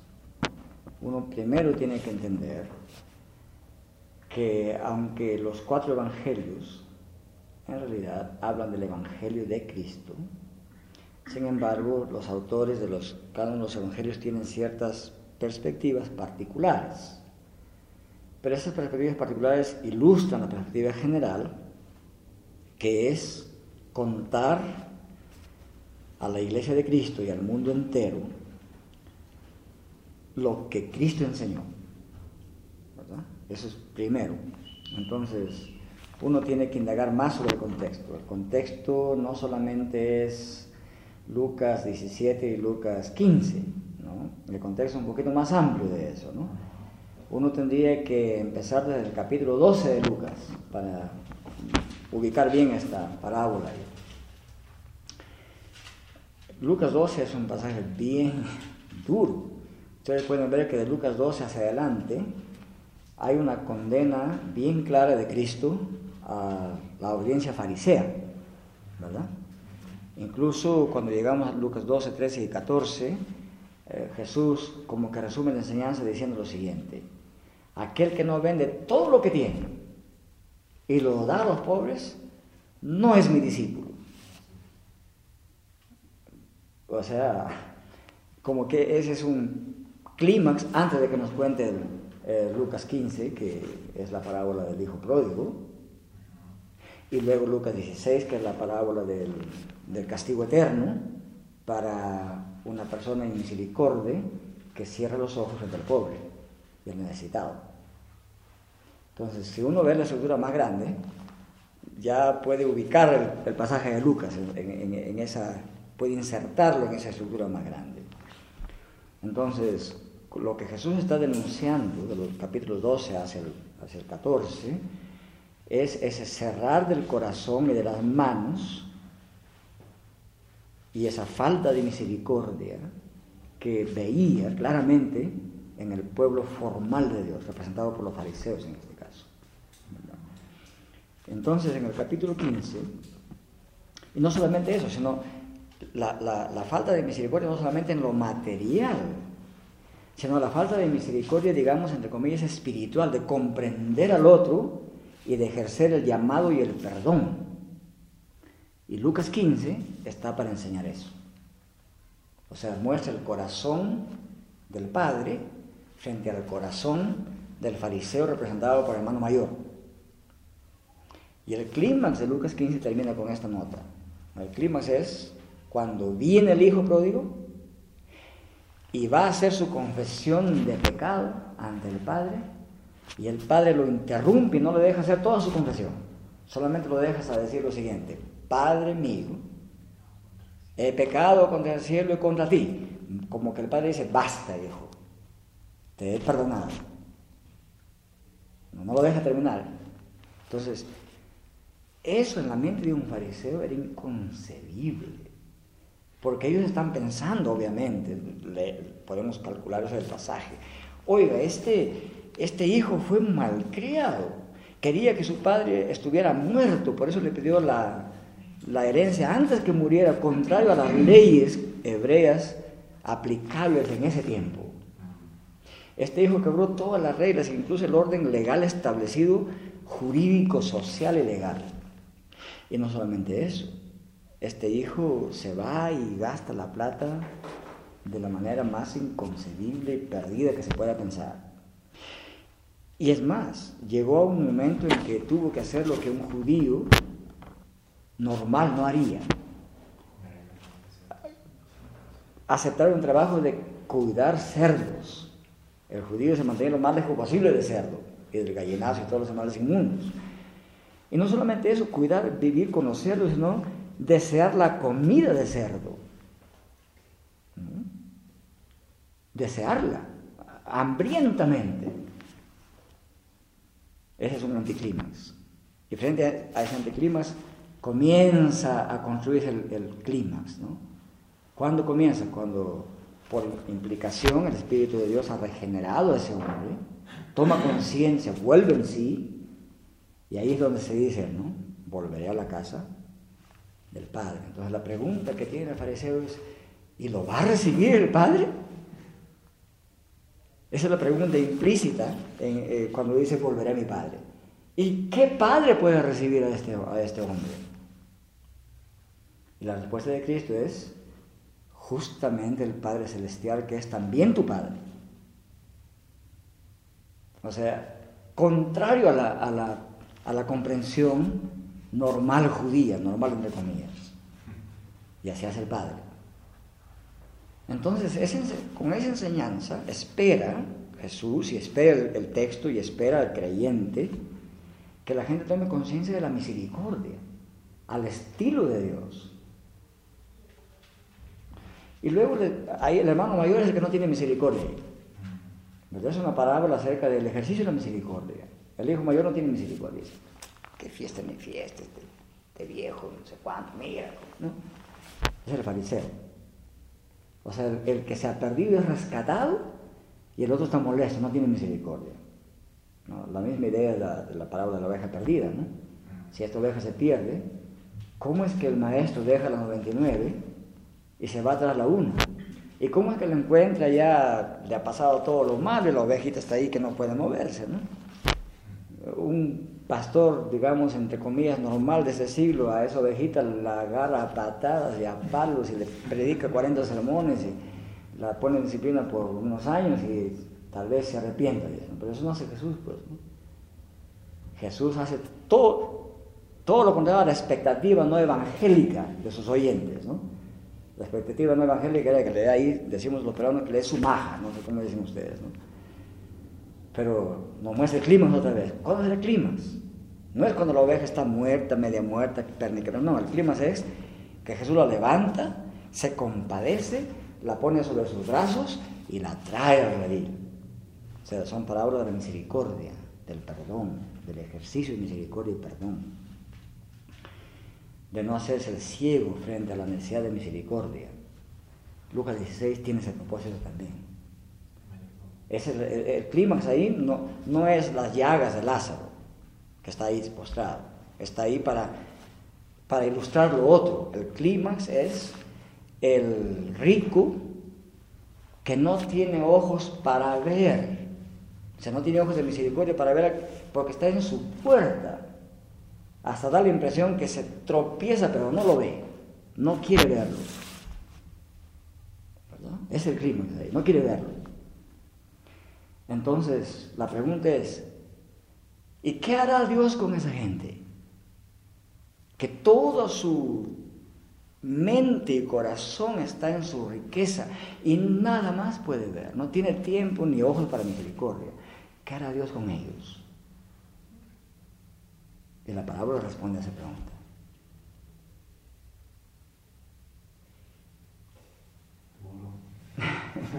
Sí, del 16, 14 dice, y oían también estas cosas los fariseos que eran avaros y se burlaban Su corazón estaba en la riqueza. Nada, ni ojos de misericordia, nada, ¿no? Entonces uno, una vez un pastor holandés, y yo escribí un comentario de esta parábola en ese librito que publicó la CLIR sobre Manual de Capacitación para Diáconos y Presbíteros. Ahí está lo que estoy diciendo aquí, en su mayor parte. Y ahí cito una cita larga de un pastor holandés que me impresionó mucho su manera de hacer y de, y de entender esta parte de la, de la, Biblia. Él dijo así, ¿no? Que en, en las culturas actuales y en las culturas pasadas, cuando la camisa se hacía en el pasado, el bolsillo estaba en el lado izquierdo, dice, ¿no?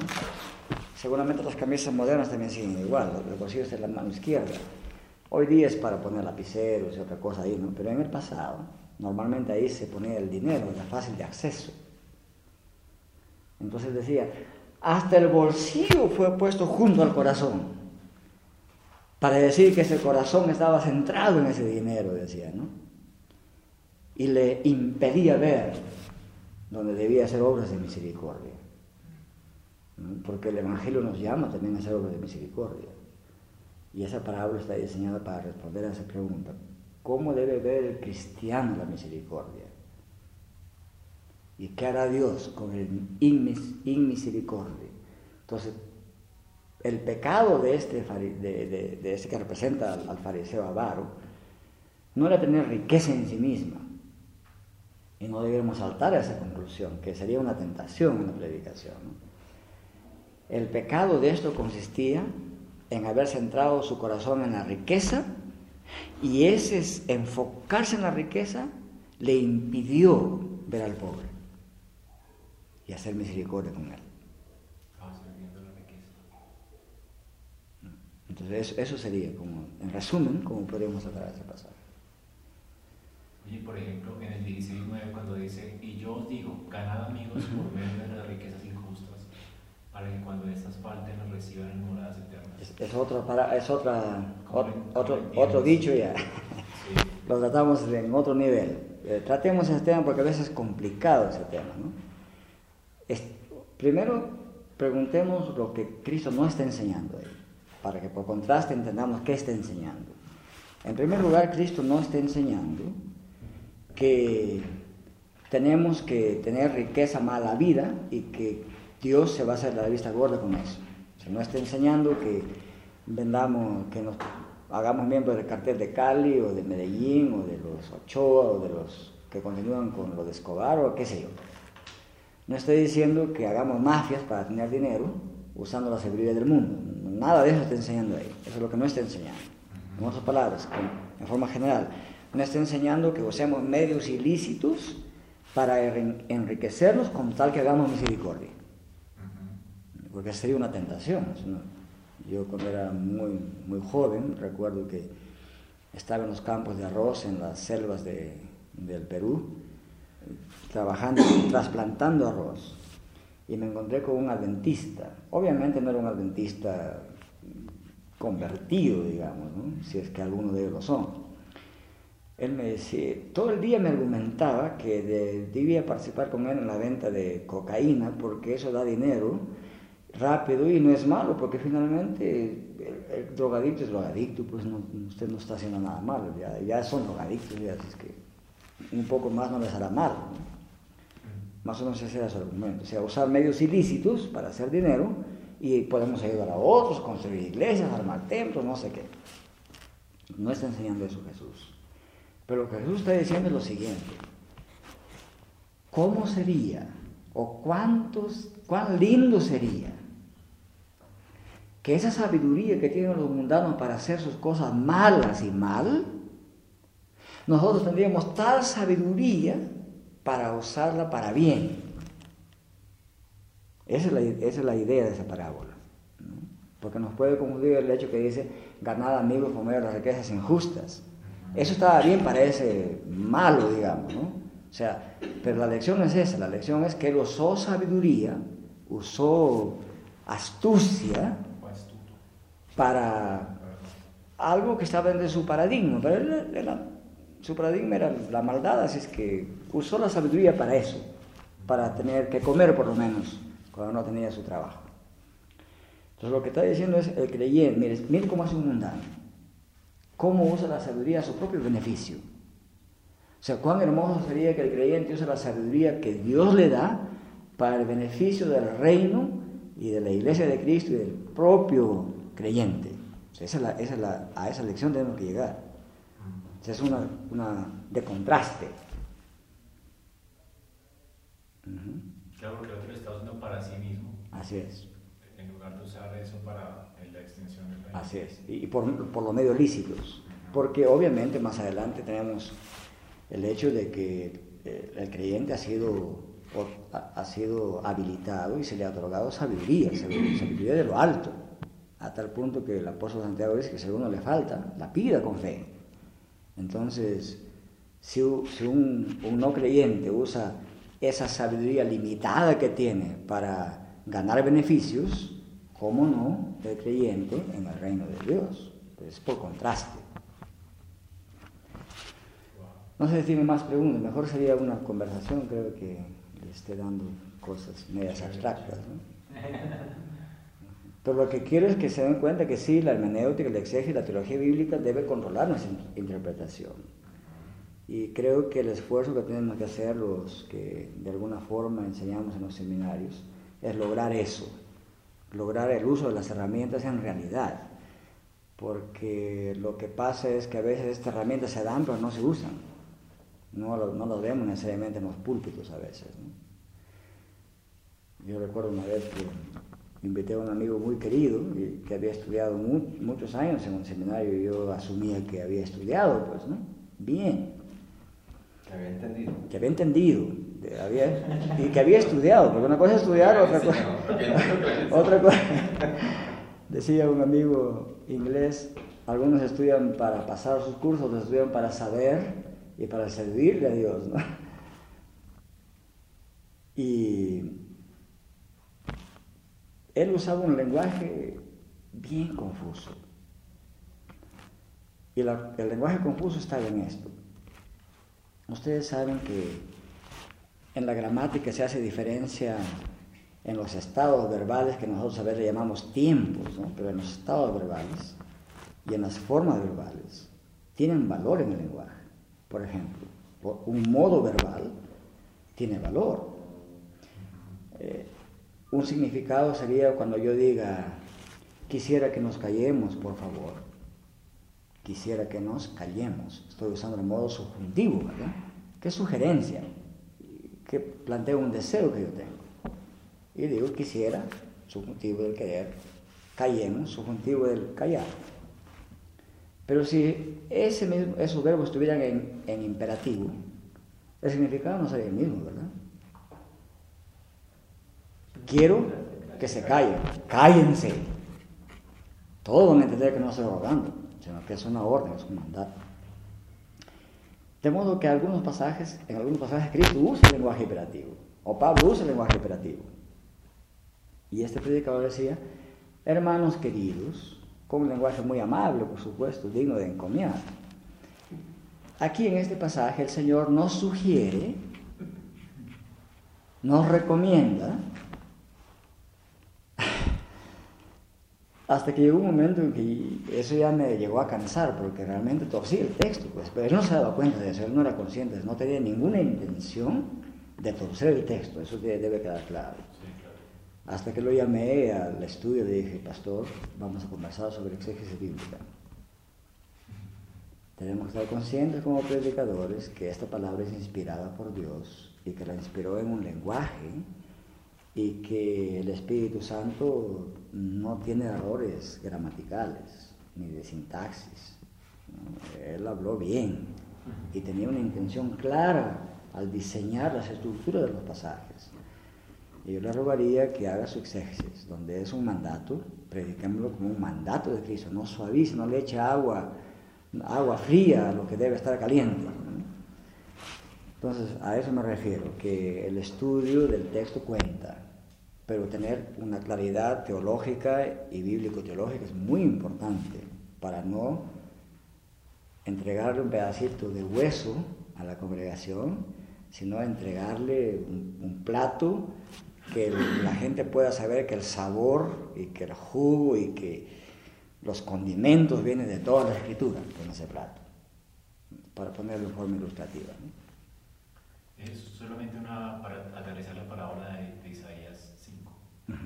¿Cómo la aplicarías tú de manera cristológica? O sea, tomando en cuenta los últimos conceptos que vimos. Claro, tendríamos que hablar inmediatamente de la obra, la obra de gracia de Dios y de la obra de Cristo. O sea, obviamente en todas las congregaciones tenemos gente que caemos en pecados. No digo caen, caemos en pecados. Algunos de ellos son ocultos o son públicos. Además de pecados ocultos y públicos, hay muchas falencias que tenemos como creyentes en Cristo.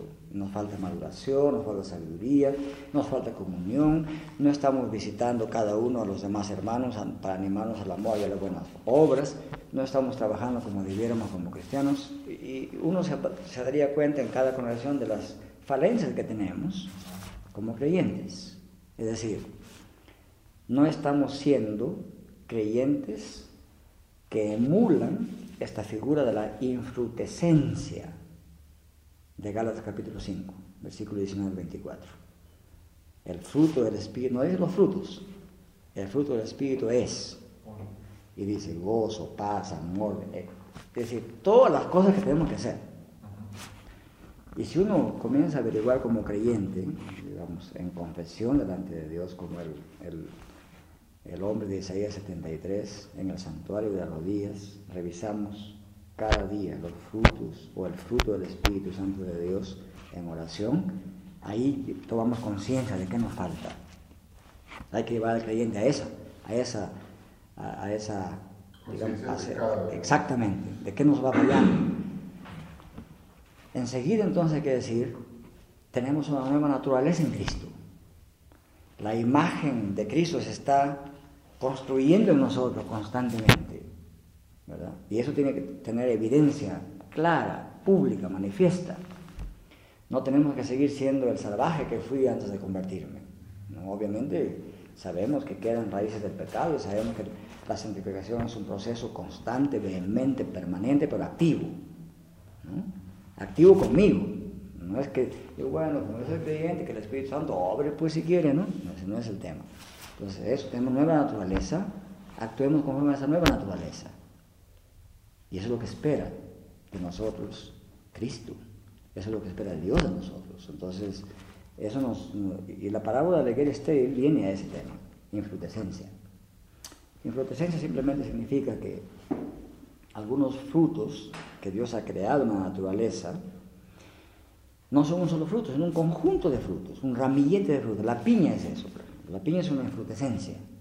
Son bastante decenas de frutitos pegados en forma casi como hexágonos. ¿no? Y ustedes pueden ver cuando la piña no madura todavía, de cada uno de los hexagonitos hay una florcita. O sea, son un conjunto de frutos pegados, amalgamados. Es una infrutescencia. El higo de la parábola de higuera estéril de Lucas 13, en el versículo 6 al 9, también el higo es una infrutescencia. Nadie puede ver la flor del higo si no es un biólogo o un botanista, porque el higo, el higo es un, el fruto es la higuera, la planta, el higo es un receptáculo que es color verdoso y va haciéndose hasta morado, a veces negro. Adentro de ese receptáculo están las flores. Y cuando tiene un huequito pequeñito, un orificio pequeñito, y por ahí hay una avispita microscópica que entra y poliniza. Y adentro entonces cada frutito está agregado adentro, dentro del receptáculo. Y esa es la idea que el Señor viene a buscar fruto y no la haya. Entonces, tenemos en cada, cada parábola podemos aplicarla a la idea de los frutos que Dios espera de nosotros. teniendo en cuenta las ilustraciones, porque cuando uno se da cuenta, cuando yo estudiaba esa parábola de, de la esa sabiduría de, Cristo, ¿no? Como, como Él es el creador, cómo sabe, ¿no? De, que este fruto llamado aquenio, el fruto global se llama drupa, la palta, la palta es una drupa también, pero no, es una infrutescencia, pero este, el higo es una, en la biología es un aquenio, y adentro están los aquenios pequeñitos. Entonces, esa es una infrutescencia. Y lo que Cristo demanda de nosotros es que seamos como esa infrutescencia. Y eso habla, digamos, de la fructificación del individuo en el contexto de la iglesia. Es decir, cada individuo tiene que producir frutos pero no producimos frutos por sí mismos. Nos agregamos como cuerpo de Cristo y producimos el fruto del Espíritu como, como, pueblo también. O sea, no hay que solamente aplicarlo al individuo, sino al pueblo de Dios. Igual, la vida silvestre hace referencia a un concepto pactual de pueblo de Dios, pero sabemos que no todos eran vida silvestre. Ahí había gente del, remanente fiel que eran gentes, tenían una fe salvífica y tenían, digamos, testimonio de, hijos de Dios, pero no era lo general. La situación es muy parecida en la iglesia de Cristo. No nos hagamos ilusiones que en una congregación de 100 o lo que sea, todos y cada uno son angelitos y solamente les falta flotar nomás. Tenemos muchas aristas que podar y la palabra de Dios es viva y eficaz. No solamente para cortar las aristas, pero para penetrar hasta adentro y transformarnos como Dios quiere que seamos. O sea que el propósito de esa parábola más bien es como eh, medio del juicio, advertirnos acerca del deseo de Dios de que demos fruto. Claro, hay juicio. Estamos en una situación digna de ser condenados, pero Dios te puede limpiar en Cristo. Y ahí entramos a Isaías 6, pero no hay que desencarnar 5 de 6, como le dije, ¿no?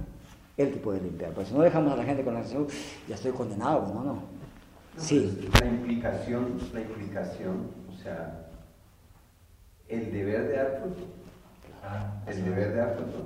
No es el, el hecho de tener un título por ser eh, nacido en una determinada sociedad o pueblo, sino el, el, deber que tú tienes de reflejar esa gracia que se te da. Por sus frutos los conoceréis. Por los frutos los conoceréis. Yo hablaba de un verbo en la tarde, que estábamos hablando de un verbo que sobre la, sobre la, lo que predicaste el domingo, sobre la hacer frutos. Ah, la parábola de, este. Es que en esa parábola, la traducción más, digamos, corriente, en el sentido de fluida, dice, ah, si diere fruto, bien. Y si no, córtala. No está al final, eso está casi al final de la parábola. En, el texto griego no aparece la palabra dar fruto, sino hacer fruto. Y aunque los traductores medio de paso han traducido dar fruto, uno tendría que hacer una interpretación exegete más extensiva de hacer fruto, porque hacer es un verbo activo. ¿No? Y dar fruto da la idea de que naturalmente tiene que dar fruto. ¿no? Pero hacer fruto es la misma idea de hagan frutos dignos de arrepentimiento. Exactamente. Es decir, que tenemos una responsabilidad. Dios hace su obra de gracia y por lo tanto demanda que hagamos nosotros. Y casi todos los verbos que demandan actitud, acciones del parte del creyente son verbos activos, ya que tenemos el poder del Espíritu, que hemos sido limpiados y expiados, y etcétera. Entonces, hay que hacer. Pero hay que mantener la atención, ¿verdad? Eh, porque Isaías y todo el Antiguo Testamento y toda la Biblia en realidad maneja la tensión entre la responsabilidad humana y la, gracia de Dios. es. decir, eh, hay que no, hay, no, hay, que aflojar la demanda de Dios de dar fruto. Exacto. Pero tampoco podemos dejarlo solo ahí y desbalancear con que la única forma de poder hacerlo es la provisión gratuita y graciosa de Dios. Si no haríamos eso, predicaríamos puro legalismo. Pues. En el caso de las, perdón, de las parábolas que Jesucristo se dirigía a los fariseos y escribas, que principalmente eran para juzgarlos, no unas parábolas. En ese sentido, que ya Dios conocía sus corazones y que ya la sentencia estaba dictada, ¿cómo esas parábolas se pueden aplicar a una aplicación al pueblo de Dios actual, que el pecador no conoce el corazón. Ya, mira. Gracias, hermano. Ha traído a colación una pregunta teológica importante. Primero tenemos que decir, en honor a la verdad bíblica, que no todos y cada uno de los fariseos fueron condenados eternamente. Y que gracias a la soberanía de Dios se nos cuenta que algunos de ellos eran creyentes en Cristo Jesús. Los casos indiscutibles son Nicodemo y José de Arimatea. Y habla de otros, la Biblia no los dice, no dice nombres, fueron los más prominentes, pero habían sacerdotes y escribas que obedecían a la fe de Cristo.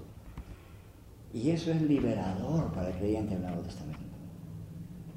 Porque significa que aunque no cada uno de los fariseos se arrepintieron, muchos de ellos llegaron al conocimiento de Dios por la predicación de la palabra de Dios. Tenemos esperanza de que la predicación de la palabra de Dios pueda ablandar los corazones más duros porque lo que nosotros podemos hacer es fielmente predicar con claridad y la obra de regeneración es una obra completamente de Dios. Entonces, eso es punto uno. Punto dos, como no conocemos los corazones de las personas, gracias a Dios que así sea, nos permite predicar la gracia y la ley con la misma fuerza. Como dijo nuestro hermano Javier, no prediquemos la gracia a expensa de la ley, ni la ley a expensa de la gracia, porque esos son los usos de la ley. La ley tiene un uso de, de, de hacernos convictos de justicia y de pecado, pero también la ley lo horrendo que nos muestra la ley del, juicio de Dios, inmediatamente le presentamos, en vez de correr al infierno, corramos a los brazos de Cristo. Pues, Entonces le, se le permite, le permite al creyente decir, mire, la ley te puede tomar de la mano y llevarte a Cristo. La ley es tu pedagogos. Y eh, ahí podemos usar bien, explotar bien la figura del pedagogo porque esa la, la significa, el, término griego es paidagogos. El paidagogos no era el que enseñaba necesariamente. El, el paidagogos llevaba al niño de la mano y lo dejaba en la escuela para que el didácticos, que era el profesor o maestro, le enseñara. El evangelio hace esa labor didáctica. Y el predicador y la, ley usada por el predicador es un paidagogos que lleva al pecador bajo la enseñanza de los pies de Cristo. Entonces, eh, por eso es tan importante el exégesis, porque nos ayuda a, lograr, digamos, comunicar con claridad la intención de Cristo. Entonces, como no sabemos el corazón de cada uno, lo que hacemos es predicar la gracia de Dios, el juicio de Dios al mismo tiempo. Y cuando predicamos la gracia de Dios, lo hacemos con pasión. Y cuando predicamos el juicio de Dios, lo hacemos con pasión, pero con profunda tristeza y misericordia. Porque como decían esos predicadores españoles de la antigüedad, el predicador predica así, con la mano así, con este dedo apuntando a la congregación y con el otro a mí mismo. Para no dejar la impresión de yo predico a los pecadores, yo santo, les voy a enseñar cómo, son, cómo es eso.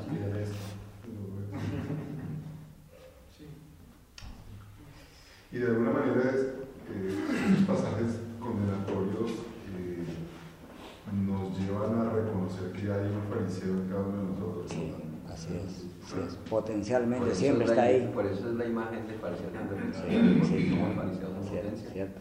Cuando somos sí, Ciertamente. Pastor, muchas gracias por... Gracias hermano por permitirme estar con ustedes un rato.